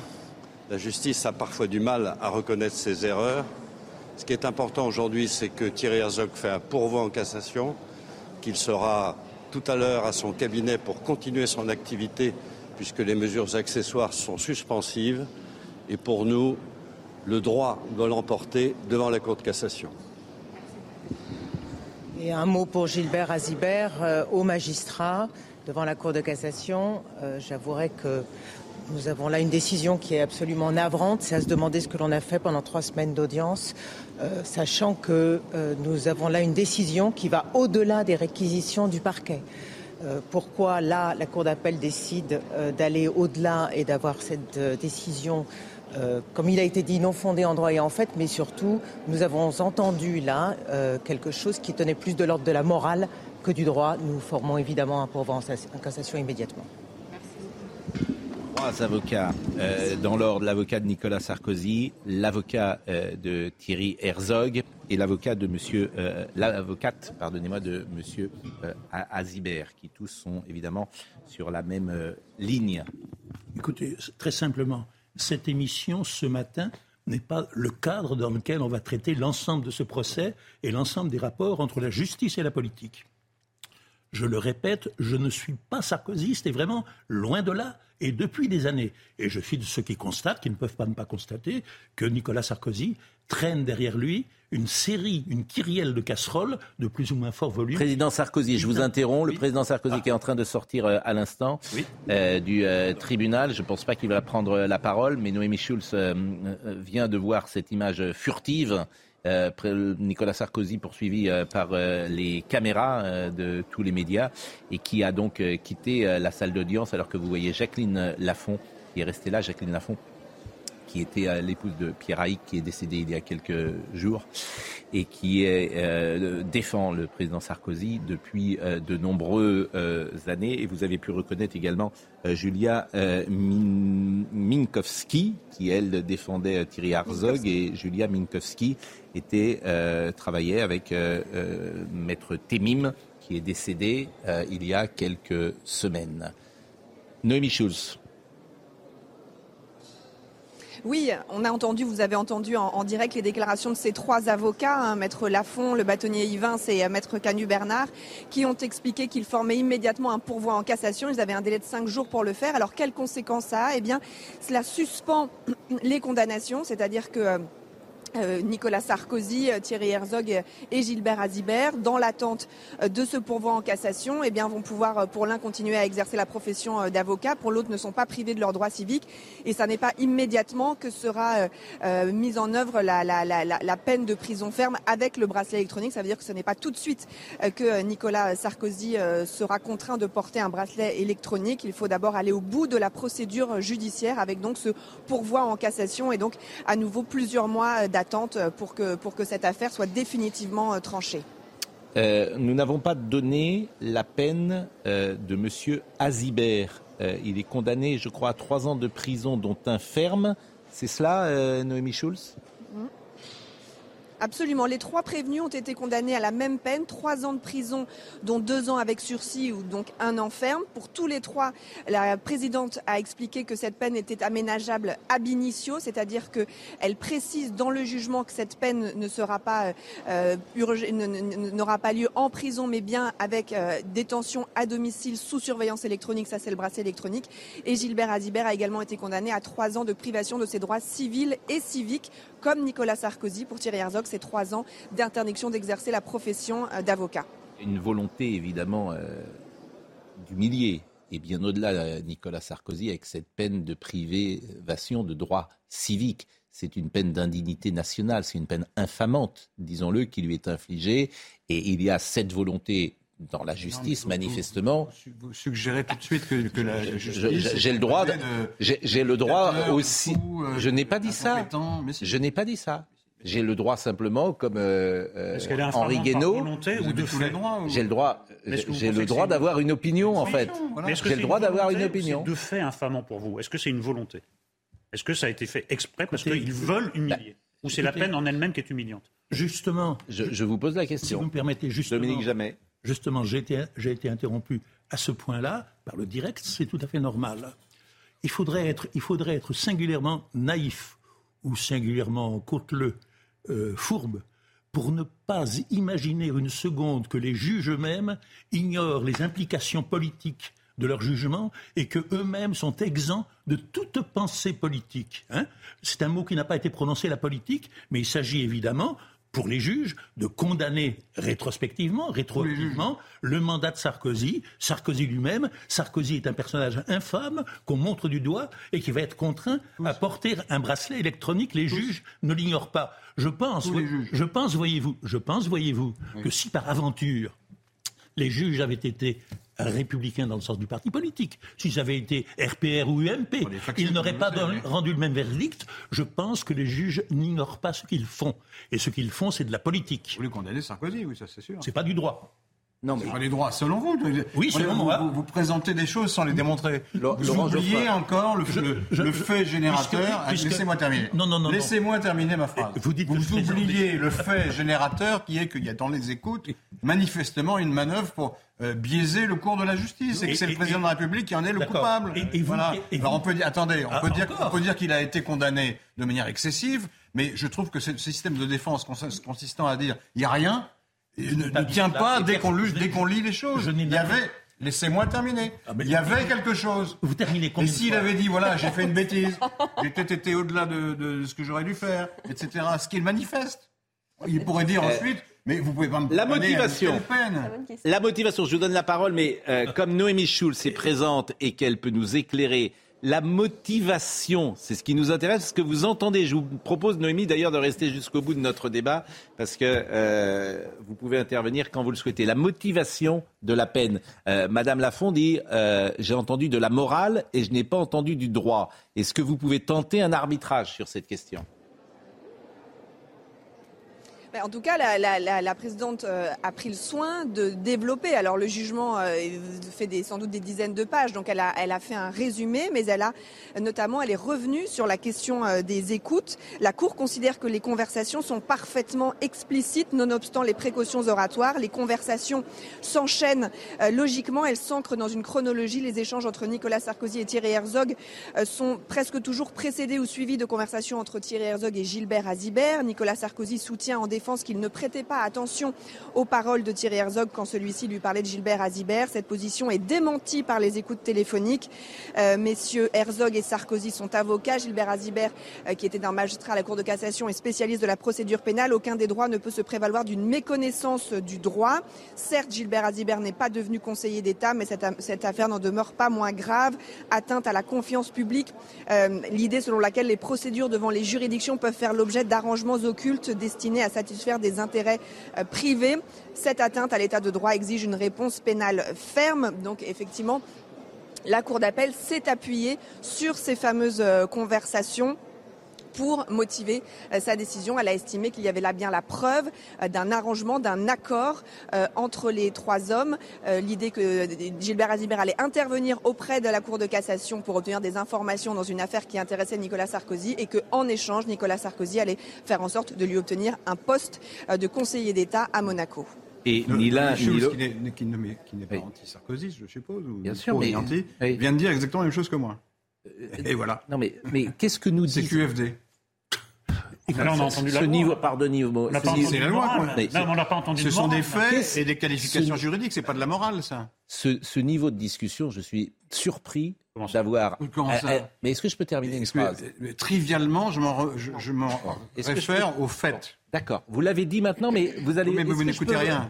Ben si, je vais vous Faites répondre. semblant de- que ça n'existe Je pas. vais les vous répondre. Les faits existent. Je vais vous. Allez-y. Un enfant, quoi. Franchement, C'est vous vous êtes un l'enfant. enfant. Arrêtez de vous plaindre. Parlez. Alors, je vais parler. Qu'est-ce que nous disons ce matin? Hmm. Nous disons que la peine paraît disproportionnée par rapport aux faits. J'ai parlé d'affaires de corne-cul. Voilà. C'est ça que nous disons. Avec une peine infamante. Nous ne disons pas autre chose. Donc il y a quelque chose au départ. Nous ne disons pas. Et, et là, nous là, disons, pas répondu, et là. nous disons Vous avez pas que, et nous disons que les conversations entre un avocat et son client, c'est le fondement de la justice, sont protégées. C'est tout ce que nous disons. La Cour. Mais qu'est-ce que vous en pensez, vous, bon sang de bois Je Quel est la, votre avis là-dessus, plutôt de dire la, la Cour Qu'est-ce que vous en pensez Je pense que- Qu'est-ce que vous en pensez pense des conversations entre un avocat et, son client Vous en pensez quoi, vous, Laurent Geoffrin J'en pense la même chose que les, que les juges qui se sont prononcés sur la question Ah oui. à plusieurs reprises. Ah oui, bah si un jour vous êtes dans une affaire et que vous parlez à votre avocat et que ce que vous dites à votre, à votre, à votre avocat, Si- si je- on pourra s'en servir contre vous, croyez-moi, si vous je serez monte des manœuvres pour, pour biaiser un procès, je serai condamné moi aussi. Est-ce que vous, Vous n'avez pas répondu à ma question? Je vous Mais pose que- cette question. que vous- parce- Elle est essentielle dans la justice. Mais vous foulez, vous, au pied, ce qui est essentiel dans la justice. normal- Les conversations entre un avocat et son client. Pardonnez-moi de le Mais dire comme ils ça. est le client. Pardonnez-moi de le Ils dire comme écoutaient le ça. client et après, quand Est-ce le que client vous- parle à l'avocat, est-ce ils que ont écouté est-ce que l'avocat. vous me permettrez d'être bref? Non, après Ah, la pause. Oh bon non. Après la pause. Bah, écoutez, Bref. on est en retard. Il est, vous n'y pouvez rien. D'abord, vous ne pouvez pas être bref. Donc, c'est un oxymore. Donc, on, la pause et nous revenons dans une seconde. bah, à merde, tout de alors. suite. C'est bref ça. Alain Bauer nous a rejoint. Alors, cher Alain, Dominique est, on est à l'antenne. Pardon. Ben, je vous en prie. Merci. Donc, c'est la dernière fois Que ben, que je vous reprends. avant l'exclusion. Oui. Euh, Alain Bauer, au commencement était la guerre. Euh, il est- on devait parler de ce livre. J'espère qu'on pourra en parler, mais vous avez compris que Il se passait des choses. notre débat et, et votre expertise m'intéressent grandement euh, sur euh, ce jugement, sur cet arrêt plus précisément. Audrey Berthaud nous rappelle les titres. Et je vous rappelle cette euh, information de la matinée dans l'affaire euh, des écoutes. Nicolas Sarkozy a été euh, condamné en appel à trois ans de prison, dont un an ferme pour corruption et trafic d'influence.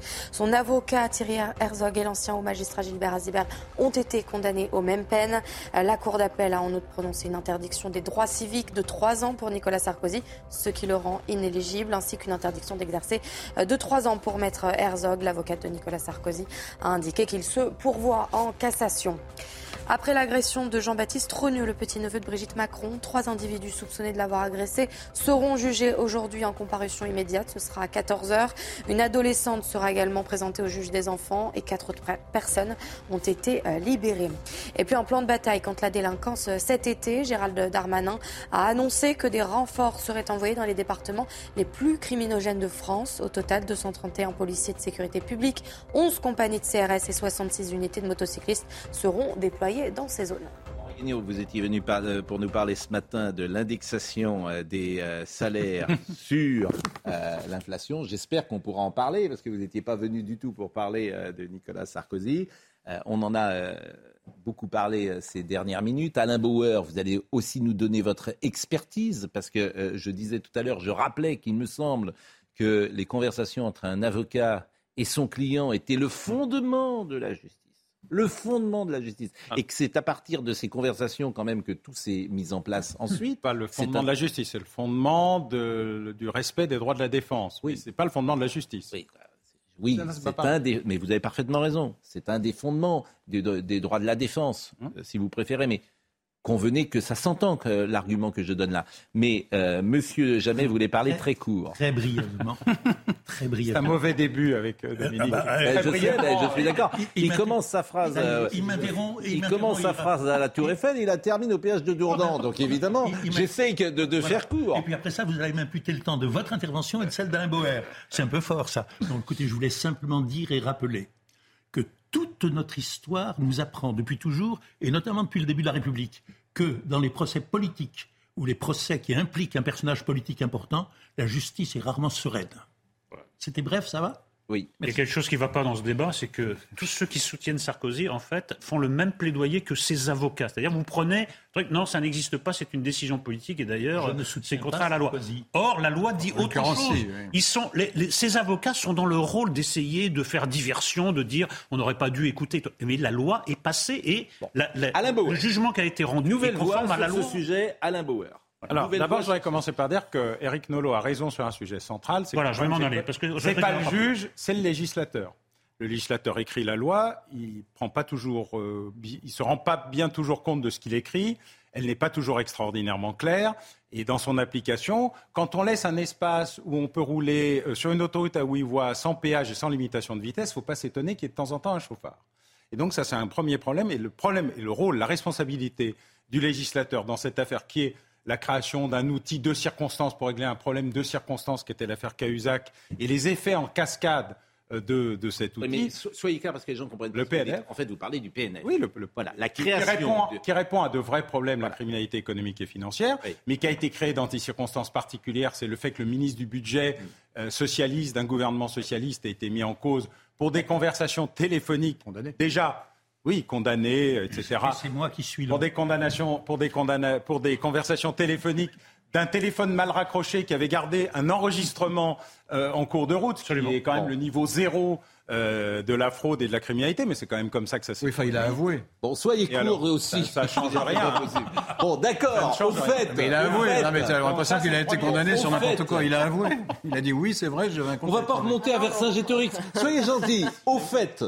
J'aime beaucoup, Laurent Geoffrin, mais c'est pas la question. Voilà. si, c'est la question. Il a avoué sa culpabilité. Donc, dites pas qu'il n'était pas coupable. En fait. C'est parce qu'il y avait un fait générateur majeur qui n'aurait pas pu exister s'il n'y avait pas eu l'enregistrement, Laurent. Et le problème, c'est les enregistrements. Et la nature des enregistrements et le fait qu'on puisse conserver un enregistrement. cette défense, Depuis l'affaire cette défense de Cahuzac était mouvante. pas, Laurent. Hein, je te signale, je suis poli et bien élevé. Et je suis très mal poli. Quand on lit un journal, par exemple, on arrive à finir. Franchement, vous êtes Laurent, vous êtes très mal élevé, c'est vrai. Donc, je ne peux pas vous dire autre chose. Laissez terminer les gens, c'est insupportable. Allez-y, allez-y, arrêtez de vous. Donc, il y a eu, il y a eu une affaire d'enregistrement qui a amené un changement majeur, deux changements d'ailleurs, des tribunaux. Un premier, c'est un enregistrement entre un avocat et son client qui dit le plus grand mal d'une juge dans une conversation privée. L'enregistrement a été euh, pris, conservé, et l'avocat comme euh, euh, le client ont été poursuivis. Et l'un a été condamné pour avoir insulté dans une conversation privée une magistrate. Ce qui est un renversement majeur de la protection du secret. Mais c'est arrivé bien C'est deux ans avant qu'on commence les enregistrements. Deuxièmement, il y a eu les enregistrements secrets dans l'affaire Bettencourt, où le majordome, pour protéger euh, sa patronne dit elle, n'a plus sa tête, on est en train de lui soutirer de l'argent, et ces enregistrements clandestins ont eux-mêmes été conservés.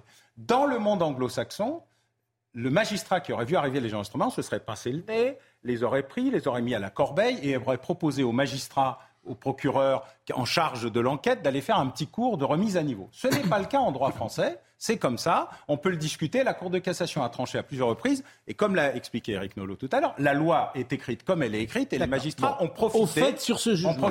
Donc il n'y a pas de débat sur la nature exacte de l'ensemble de la procédure. En plus, la Cour de cassation, elle s'est déjà prononcée une, une première fois sur les enregistrements. Est-ce qu'elle a raison ou pas sur la peine est un sujet qu'on va discuter à la Cour de cassation et probablement à la Cour européenne des droits de l'homme, où je ne suis pas sûr que tout ceci se termine dans de bonnes conditions pour le système judiciaire français, car elle est plus anglo-saxonne et beaucoup plus sensible au secret des communications. Entre un avocat et C'est-à-dire que la client. Cour européenne des droits de l'homme pourrait déjuger toute la procédure française Oui, ça arrive. Dans combien de temps? 4-5 ans, 6 ans Mais ça arrive, je il y en a régulièrement. Je peux dire Et un à ce moment-là, on repartirait, pourquoi pas euh, Ah tout bah, soit elle renvoie en disant vous rejugez tout ça, soit elle dit vous êtes gentil, vous mettez de l'ordre dans Je vos peux dire un mot poliment? Oui, mais bien sûr.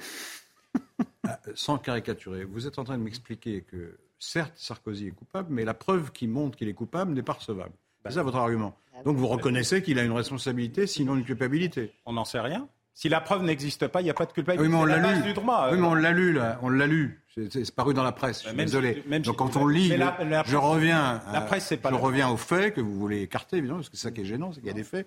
Le fait, c'est qu'ils ont effectivement monté une manœuvre pour influer, pour influer sur le cours de la justice. qu'on devait dire. C'est un fait. Alors on peut dire la preuve du fait doit être écartée. Bon, d'accord, c'est étonnant. Sauf que la Cour de étonnant qu'un homme cassation.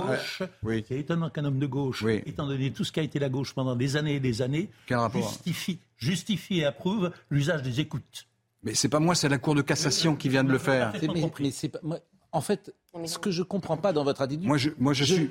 je me fiche, si j'ose dire, de, de, du droit. ce qui non, c'est pas ça. Ce qui m'intéresse, c'est votre avis à vous. Mais mon avis, c'est ça. Voilà. Donc là, Mon ça, avis, c'est ça, c'est qu'il y a, y une preuve. Bon, Il y a une preuve qu'il y avait une manœuvre pour influer sur un jugement et que c'est ça qui a été condamné. On termine sur ce Hein, sujet parce que vous êtes venu pour un autre sujet. C'est la conclusion. euh, Oh là là.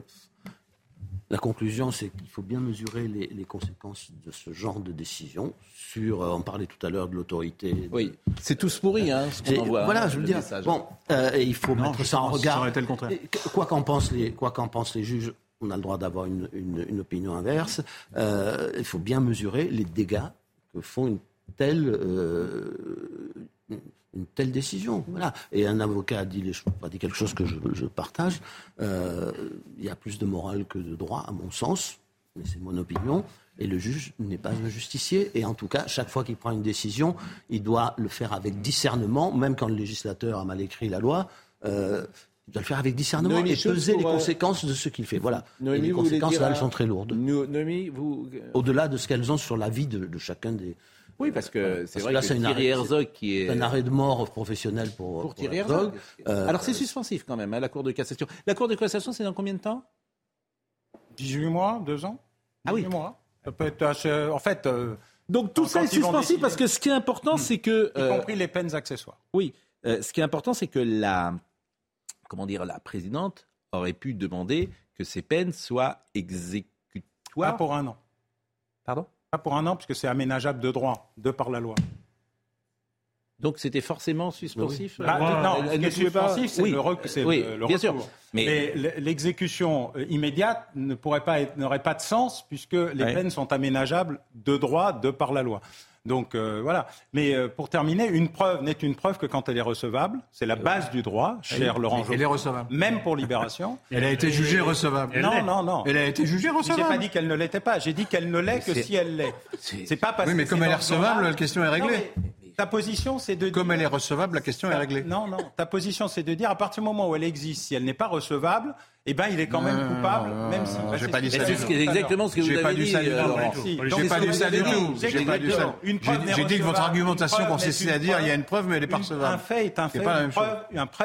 Noémie Schulz. Est Noémie Schulz. est. C'est exactement ce que vous avez dit. Vous, m'avez dit, vous êtes en train de nous expliquer que Nicolas Sarkozy a fait une faute, mais qu'il ne devrait quand même pas être condamné. Et on vous dit, oui, parce que euh, la manière non. dont il a pu. Non, vous avez reconnu qu'il avait fait une faute. Non, Mais non, c'est vous qui m'avez avez prêté la- cette intention Cour et on vous a répondu. Et- oui, c'est la euh, Cour. Bah, oui. Oui, je suis La de l'avis de la Cour. Bon, Je suis de recevable. l'avis de tous les juges qui se sont occupés Donc de cette la affaire. voilà. Noémie Schultz. elle est recevable, mais c'est pas parce que le fait existe que c'est une Oui, je voulais Voilà. apporter. Noémie Schulz. Cours de droit première année. Voilà. Oui, mais d'accord. Mais sauf que. Laurent, s'il vous plaît, que vous êtes Bah, c'est insupportable. compliqué de s'exprimer. que hein. je, je défends. Oh. Je suis seul à défendre mon opinion. Je suis obligé, je suis obligé de me battre un peu. Terrible, terrible. seuls à défendre.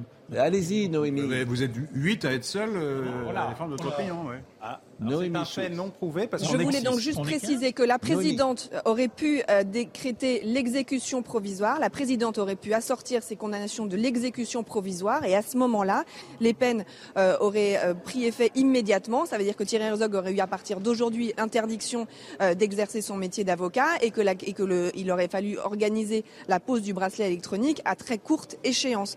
Il n'y a pas eu l'exécution provisoire. Dès lors, le fait de se pourvoir en cassation suspend les peines prononcées aujourd'hui et c'est pour ça que ça nous renvoie dans un délai de, de plusieurs mois. Bon, écoutez, voilà ce qu'on pouvait dire euh, sur ce sujet et c'était intéressant notre euh, discussion, euh, bien évidemment. Alors, Henri Guédot, vous êtes venu ce matin. vous êtes venu pas ce matin pour parler. Moi, j'ai eu votre chronique que j'ai trouvé très intéressant. Au fond, vous dites, on doit indexer les salaires sur l'inflation et vous dites. Les retraites sont indexées sur euh, l'inflation? Enfin, elles sont mal indexées, mais le principe, c'est l'indexation. hein. Elles Elles sont- pas- sous-indexées, en fait. Ah bon? Parce que Le SMIC depuis... euh, Le SMIC est indexé, dites-vous. Et vous Les loyers aussi. Les loyers aussi. Vous dites depuis 30 ans, les charges fixes pré-engagées ou quasi obligées ont pris une part croissante dans les budgets au point que le pouvoir d'achat a fini par s'apparenter pour beaucoup à un reste à vivre, voire à survivre, ce qu'on appelle avec dédain le ressenti n'est euh, que ce que chacun vit en fonction de ses contraintes et celles qui lui impose la société. Et vous dites également aucune méthode de calcul du pouvoir d'achat ne peut refléter ce que vivent les gens. Il faut y penser toujours si l'on ne veut pas que des millions d'entre eux tirent de l'écart entre ce qu'ils vivent et ce qu'on leur raconte, la conviction qu'on leur ment. À l'indexation automatique, on oppose le spectre d'une spirale prix-salaire incontrôlable. Une telle spirale n'aurait-on, euh, n'aurait, euh, dit-on, été cassée en 1983 que par l'interdiction des clauses euh, d'indexation et le blocage des salaires. Donc vous remettez une sorte de dogme en, vous le remettez en cause et vous dites attention parce que la classe moyenne, elle, souffre et elle prend ça de plein fouet. La classe moyenne, elle commence au-dessus du, SMIC, puisque Oui, le SMIC... de 1500 à 3000 Non, euros, là- on, l'a défini comme ça, par mois bien sûr. Oui, enfin, il faut savoir quand même que le salaire médian en France, c'est 1850 euros. hein. Oui. Bon. Donc, euh, et le salaire moyen, 2500. Mais le salaire médian, celui qui partage la population, de 1850 euros. Non, c'est bien, c'est qu'il y a la partie euh, basse de la, des- des, des- des couches salariales qui est celle qui est au SMIC. Et celle-là, elle est indexée. Alors, d'ailleurs, ça, ça provoque un effet de smicardisation progressif, mais, et- mais tout ce qui est, tout- qui est au-dessus n'est pas touché par, l'indexation. Donc il y a une partie des couches euh, populaires, et puis, puis des- évidemment les couches moyennes.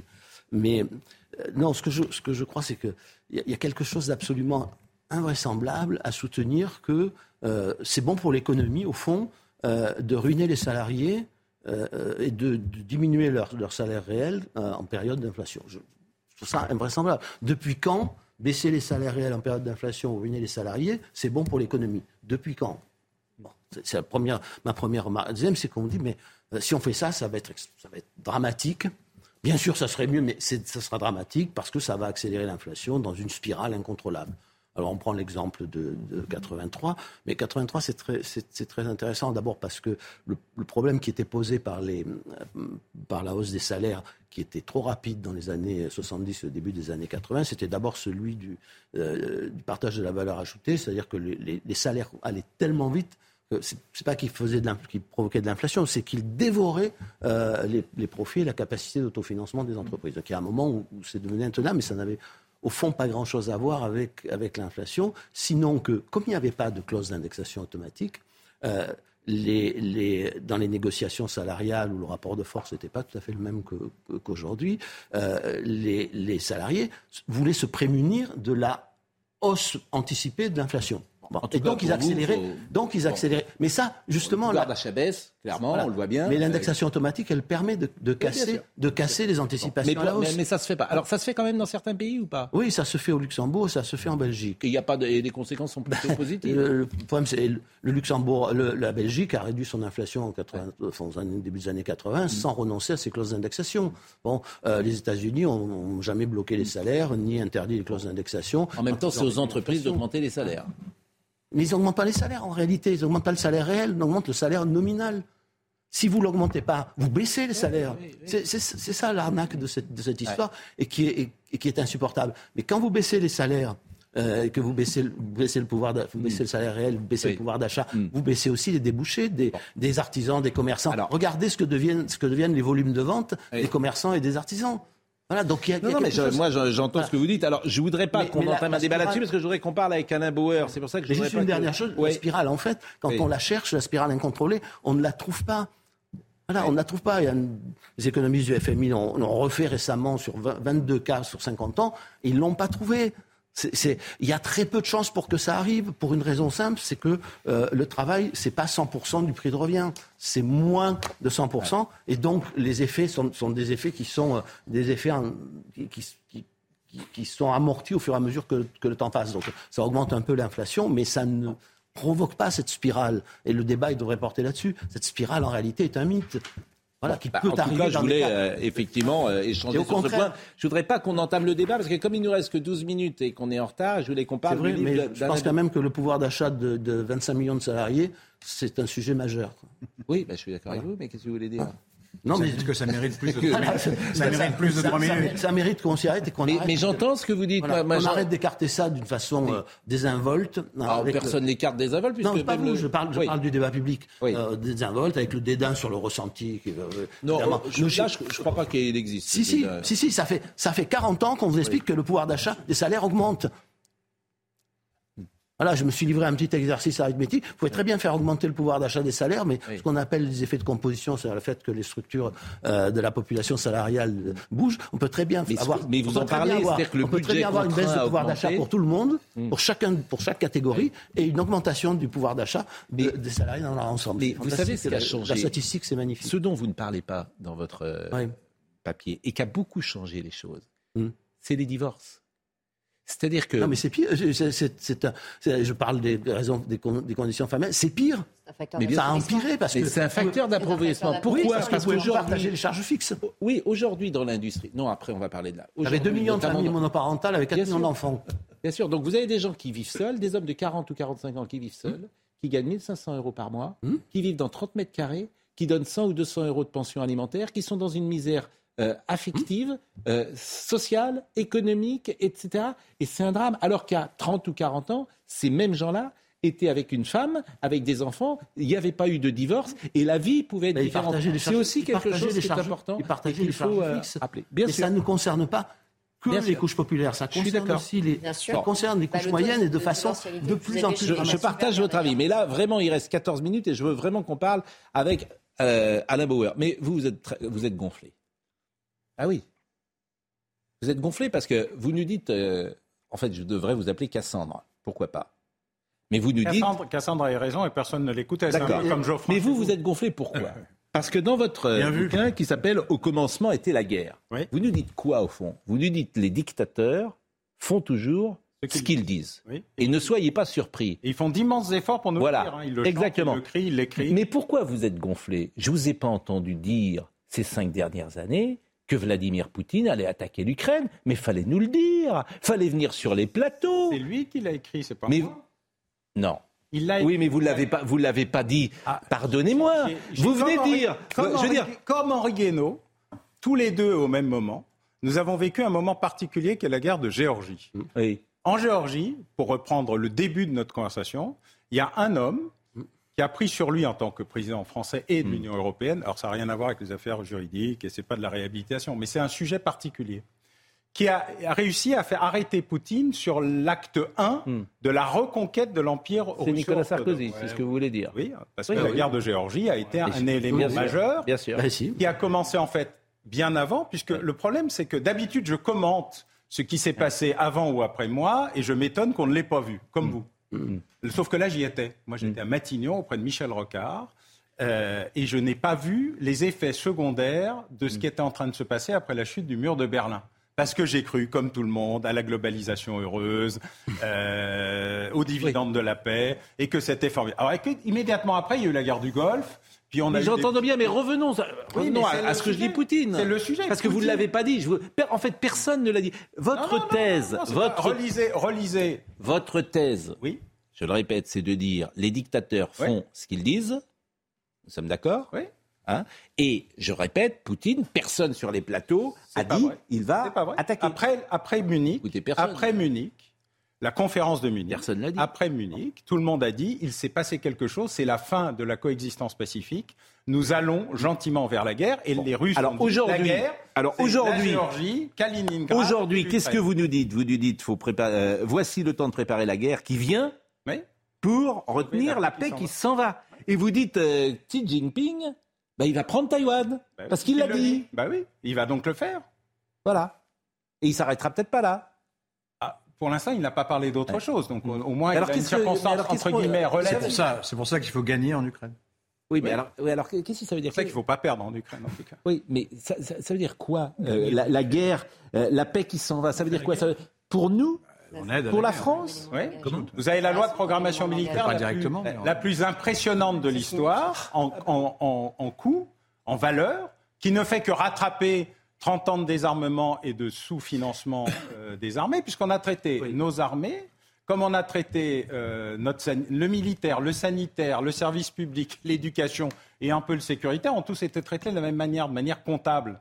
Et en revenir sur l'augmentation des salaires. Mais c'est quoi votre pronostic pour euh, l'Europe et l'Occident? Précisément, par exemple, si vous devez vous projeter dans cinq ans, Qu'est-ce qui se passe en Occident Si tout va bien, nous aurons un cessez-le-feu à la coréenne, puisque je me suis demandé ce que c'était que la guerre d'Ukraine, c'était le Vietnam ou l'Afghanistan, en fait c'est la guerre de Corée une guerre d'attrition, une guerre par la masse contre la technologie. Alors la chance des Ukrainiens, c'est qu'ils ressemblent aux Russes et que les Russes ressemblent aux Ukrainiens. Donc euh, les Russes et les Ukrainiens sont extrêmement résistants euh, à la guerre et qui sont capables de la résilience et de la résistance. Et nous, euh, on va compter les points et si tout va mal, eh bien, nous serons en situation de défense opérationnelle du territoire avec une problématique qui est de savoir jusqu'à quel point notre espace va se restreindre. Nous avons perdu l'espace colonial historique français en Afrique. Mais, contre qui Quel sera notre adversaire? Bah, la Russie et la Chine, ce sont nos adversaires. Ils l'affirment, c'est eux qui le disent. Est un adversaire aujourd'hui, pensez-vous, pour la France et pour le pas de le dire. L'Europe, la France et l'Occident, bien sûr, ils le disent. Je n'arrête pas de le dire. Hmm. Xi Jinping, d'un côté, sous une forme encore atténuée, et Vladimir Poutine, de manière extrêmement directe, passent leur temps à expliquer que nous sommes des adversaires et même des ennemis. Ils ont commencé à le dire après le bombardement de la Serbie dans l'affaire du Kosovo. C'est le moment où tout a changé. Eh Evgeny Primakov est en train d'arriver avec un projet de paix euh, à New York au moment où l'OTAN décide de bombarder euh, la Serbie à la surprise générale. Primakov fait demi-tour, il rentre à Moscou, il dit Bon, écoutez, les gars, c'est assez facile. Pendant dix ans, on a cru qu'on était les méchants et qu'ils étaient les gentils, on s'est adapté.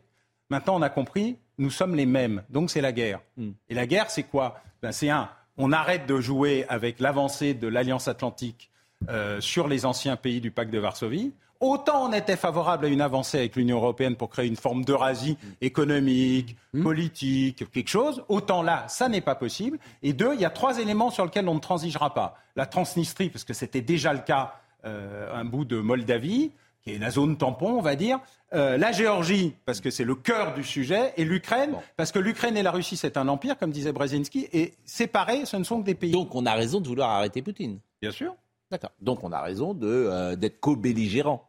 Comme c'est Bernard-Henri Lévy qui disait ça. Bernard-Henri Lévy disait on est co-belligérants. Nous, sommes des alliés de l'Ukraine, nous sens de la législation, nous sens de la législation internationale. Mais dans les faits. Mais dans les faits, dans les faits, on est co-belligérants. On sera belligérants. Il y aura des soldats. il y aura des soldats français en train de se battre en Ukraine. Qu'est-ce que vous entendez par arrêter Poutine C'est un peu équivoque. C'est clair. Dans sa marche ou l'arrêter, le mettre en prison? Vous avez compris, il faut stopper euh, sa progression. Bon, euh, non, bon, ce que vous dites effectivement, c'est que tout est là. Et, vous dites tout est là et on veut pas voir. On est naïf, tout est là. J'ai même redonné l'ensemble des télégrammes diplomatiques. Henri, c'est bien euh, toute cette série de trucs qu'on met de côté, qui sont classifiés. Là, ils ont tous été déclassifiés l'année dernière, qui montrent à quel point, d'abord, les Européens essayent désespérément de sauver la Russie, contrairement à ce que les Russes disent, de 89 à 99. Puis ils constatent que le système s'est effondré. Voilà. Et vous avez Mitterrand Alors, qui va voir dernière Gorbatchev chose. pour lui dire faisons le rasi. Genscher, le ministre Dernière allemand, qui dit on chose. va neutraliser l'Allemagne pour la Dernière chose, réunifier. parce que votre bouquin est passionnant, hein, au commencement était la guerre, euh, et je suis vraiment, alors je regarde euh, Marie-Estelle, je suis désolé, parce que Marie-Estelle, qui d'habitude est très présente dans nos débats, euh, vous avez été moins présente aujourd'hui, parce que l'actualité... euh, Mais mon métier de base est un métier d'écoute, hein, ça ne me gêne pas du tout. Donc c'est vous qui conclurez Par l'émission. conséquent, je ne suis pas une intellectuelle, c'est ce que je viens d'apprendre ce matin. C'était un reproche, hein, vous avez compris. Mais vous êtes tous à vif. Un reproche. Ah Vous non, êtes ça tous- c'était une Vous blague. êtes tous à vif sur, sur vos, vos égaux et vos Vous sensibilités. n'avez pas l'habitude d'être écouté, mais nous, on vous écoute, euh, Non, ça Pascal, et on tire les ça conséquences de ce s'appelle que vous une blague, parce que... Da- Dernière chose, c'est les narco-États. Parce que ça, ça m'intéresse Il y beaucoup. en a deux à nos frontières. Exactement, les narco-États. La guerre, elle a commencé. peut-être, parce que la ça se Hollande. La Hollande et les pays. Et Mais la vous Belgique. trouvez, et vous trouvez que nous, en France, par exemple, on fait pas. Moi, j'ai le sentiment qu'on fait pas, on ne prend pas la mesure de ce qui se passe Vous avez avec, raison. Avec les stupéfiants. L'ampleur de la mainmise des, Oui. du trafic de stupes sur les petites et moyennes villes et Oui. plus du tout sur les banlieues et les grandes villes est un élément absolument euh, considérable. La presse économique s'est rendu compte que ça existait. Qu'est-ce qu'il faut faire C'est comme d'habitude. hein. La France est un pays avec un État central. C'est le seul qui a une police centrale, un État central, et qui jusqu'à présent faisait peur aux, aux trafiquants. Le plus personne n'a peur de la faut, police. par exemple, je sais qu'à, je crois que c'est à Singapour, c'est la peine capitale. Ça marche pas plus qu'ailleurs. hein. On, pend, on pend des trafiquants de drogue en Iran tous les jours et ça n'empêche pas le trafic. C'est pas ça la question. La question, c'est les causes, les causes, la gestion et les, les conséquences. La loi de 70 en France, une loi, l'une des plus bêtes écrites. plus bête encore que le code pénal parfois, c'est-à-dire qu'elle considère que le consommateur et le trafiquant, c'est la même chose. Ça n'est Mm. pas vrai. L'un est un malade qu'il faut traiter médicalement, l'autre Il est est un criminel qu'il faut traiter criminel. Ah bah, Le le consommateur est un malade, malade. parce qu'il est addicté. Bah, Voilà. Le consommateur est un complice du trafic. Oui, est un complice, mais un Ah non, malade, ils un sont pas tous malades. trafic. Il n'y a pas de consommateur, il n'y a pas de trafic. Oui, mais Oui. c'est Oui, comme un. On terminé. Je propose de, C'est quoi votre de les solution abattre tous, mais est c'est pas une pathologie. Non, mais solution. c'est quoi votre solution Il y a une Celle qui solution avait très bien marché au moment où, dans les années euh, 1900, alors que l'État français était l'un des plus gros dealers avec la régie française de l'opium, tout le monde a oublié, mais nous avions des champs de pavots qui allaient tout au long de l'Indochine, a décidé que c'était un problème médical et qu'il allait le traiter médicalement. Il a réglé une partie du problème des consommateurs et il s'est concentré sur le problème des dealers. Aujourd'hui, on n'est pas concentré. Les policiers, ils ramassent, et les gendarmes, ils ramassent euh, euh, ça, la, la- mer à la petite cuillère trouée. Donc il n'y a pas de solution parce qu'on ne sait pas ce qu'on veut. Entre rien et trop, nous n'avons pas de politique pénale en matière de stupéfiants. Il faudra en avoir une. Réformer la loi de 70. Mais si vous permettez, c'est un bon Pascal, début. une addiction est une pathologie, mais une Oui. pathologie n'est pas une honte. Oui, mais tout le monde n'est pas addict euh, sur les consommateurs. Mais la première fois que vous consommateurs- Il y a des critères. Il y a malade. des consommateurs occasionnels, j'imagine. Tout le monde n'est simples, pas, ne prend pas pathologie- 15 Mais euh, pétards par jour. la première fois, vous n'êtes pas malade quand Oui. vous allez voir un dealer. Oui. La première fois, enfin, c'est quand même banalisé Ah bah, à un tout dépend point. si c'est le. Bah, Et puis on vous avoir une pathologie C'est comme la première cigarette, c'est comme la première gorgée de vin. Exactement. Mais vous savez, il y a un tout petit pays, le Salvador, si je ne me trompe pas, qui mène en ce moment une politique passionnante. Le président de la République, avec l'accord de la population, a décidé de mettre en prison tous les délinquants, toutes les bandes, tous les gangs, etc. Oui. Ce qui, pour un tout petit pays, fait à l'heure actuelle 60 000 détenus. C'est énorme. Mais il a pris le problème à bras le corps. Mais à la même échelle, je veux dire, pardon, pas à la même échelle, si on faisait la même chose en France, il faudrait mettre en prison à l'heure actuelle 100 000 ou 150 000 personnes de plus. Et ça, ça n'est pas la politique du gouvernement. Bon, euh, il est 10h31. Audrey Berthaud nous rappelle les titres et on terminera avec Marie-Estelle qui, euh, qui nous devons euh, la conclusion de cette émission sur le sujet que vous souhaitez aborder. Carte Très bien. blanche. Audrey. L'affaire des écoutes, Nicolas Sarkozy se pourvoit en cassation. L'ex-président a été euh, condamné en appel à trois ans de prison, dont un an ferme pour corruption et trafic d'influence. Son avocat Thierry Herzog et l'ancien magistrat Gilbert Azibert ont été condamnés aux mêmes peines. Nicolas Sarkozy est innocent des faits qui lui sont reprochés, a déclaré son avocate en parlant d'une décision euh, stupéfiante. Nicolas Sarkozy est ressorti de la salle d'audience sans faire de déclaration. La sécheresse en France, 68% des nappes phréatiques restent à des niveaux préoccupants au 1er mai. Malgré les pluies tombées en abondance sur certaines régions ces deux derniers mois, cela n'est pas suffisant et les niveaux devraient rester très bas. Enfin, la carte du permis de conduire devrait bientôt disparaître pour laisser place à sa version dématérialisée. C'est une information du Parisien. Il serait numérique et accessible sur nos téléphones via l'application France Identité. Les premières expérimentations débuteront à la fin de l'année dans trois départements, le Rhône, les Hauts-de-Seine et l'Eure-et-Loire, avant une généralisation début 2024. Vous écrivez beaucoup et je trouve que c'est vraiment euh, peut-être un de vos livres les plus remarquables que j'ai lu, euh, Alain euh, Bauer. Alors, euh, il y a de, plein de choses. L'humanité semble condamnée à vivre perpétuellement entre conflits intermèdes pacifiques. Et puis il y a cette phrase aussi, l'histoire de l'échec dans la guerre peut presque être résumée en deux mots. Trop tard. Trop tard pour comprendre l'objectif mortel d'un ennemi potentiel. Trop tard pour réaliser le danger mortel. Trop tard pour se préparer. L'histoire de l'échec dans la guerre. C'est pas de moi, c'est de MacArthur. Oui, c'est de MacArthur, bien évidemment. Bon, on pourrait presque l'adopter parfois aux histoires d'amour. Mais c'est autre chose. Trop tard. Elles finissent mal en général, disait la chanson. Pas toutes. Pas toutes. Certaines. euh, J'adorerais un débat sur l'amour, là, dans l'heure des pros, c'est formidable. certaines On histoires. s'engueulerait quand même, mais ce D'abord, certaines histoires ne se C'est terminent pas. Certaines histoires ne se terminent pas et évidemment sont les plus belles. Elles sont ancrées pour toujours. Alors je rebondirais sur euh, l'amour. euh, Héloïse et. L'amour reste une addiction, c'est très intéressant. Ah, l'amour est une addiction Non, la, Ah. la question posée par monsieur. Ouais. Alors, il reste une minute. addiction. Euh, je crois que justement, nous sommes de plus en plus dépendants et addicts parce que notre anthropologie et notre société a de plus en plus mis de côté le lien affectif et l'importance du véritable lien entre les êtres. Et plus les êtres sont privés de l'affection, plus ils ont tendance à aller vers la dépendance, la dépendance euh, de substitution à des produits, etc. Et quand vous dites... Mais vous pensez que ça vraiment Vous pensez qu'il y a un siècle, les enfants étaient plus aimés par leurs parents qu'aujourd'hui? Je pense qu'il y a un siècle, il y avait moins d'a- d'addiction chez des jeunes parce que le lien ils affectif, picolaient à le 11 lien ans ou social, 12 ans dans le les, dans les campagnes. Le lien social, les cadres, il y avait moins d'isolement des jeunes. Euh, bah, bien sûr que si. Mais les dans jeunes les étaient- campagnes, les ils enfants étaient moins à 11 isolés. ans, Tous les 12 rapports. ans. Non, mais ça, c'est pas, pas simplement une intuition clinique que j'ai. Oui. Les rapports aujourd'hui montrent que l'isolement des jeunes et la consommation des il avait pas de écrans rapport il y a est 100 ans. croissante. Mais il n'y avait pas de rapport mais- il y a 100 ans, Marie-Estelle. Pascal, Vous savez comment étaient les gosses y il y a 100 vous avez ans parlé des divorces tout à l'heure. Oui. On sait bien qu'aujourd'hui, euh, la famille, à la faveur de, notamment d'un certain discours féministe Mm. où il faut faire carrière, etc., les cadres familiaux ont été éclatés et les enfants sont moins au contact de leurs parents, les mamans travaillent, il y a beaucoup de divorces, etc., etc.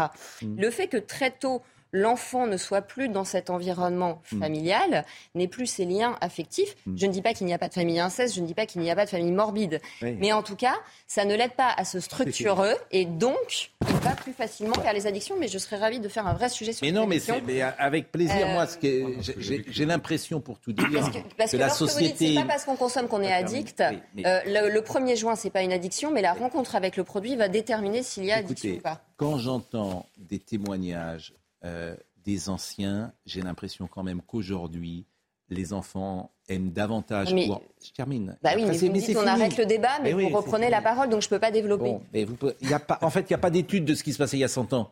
Pardonnez-moi de le dire comme Mais ça. Pascal, Il n'y en a pas. Il n'y a pas d'études de ce qui se passait il y a 100 ans. Très bien, bah, je vais vous faire un cours de- sur, sur la Ah, il y en a- psychologie il y a 100 ans, les études du développement infantile il y a 100 Pascal, ans. on avait un peu de douceur sur un plateau de brut, profitez-en. Mais ça, c'est. ah, euh, ça, vous êtes malin. Bon, là, vous êtes bon. Euh, mais là, on est vraiment très en retard. Donc, je parle plus. Mais je ne Et je dis au revoir. Mais bah alors, Vous avez raison, je ne reprends pas la parole. Euh, je remercie Henri Guénaud, vraiment, qui était venu euh, ce matin euh, pour euh, parler euh, de quelque chose et puis qui a beaucoup parlé d'autre chose.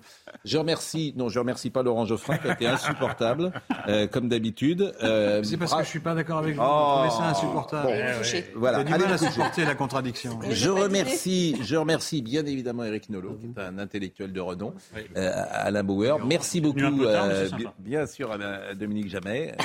Toujours un plaisir. Et puis Marie-Estelle Dupont, qui est essentielle à nos débats euh, dans la semaine. Nicolas Baillet était à la réalisation. Merci à Thomas qui était au son. Merci à David Tonnelier qui était à la vision. Marine Lançon et Justine Cerquera étaient avec nous. On est en poil en retard. Pardon à Jean-Marc Morandini. Rendez-vous ce soir.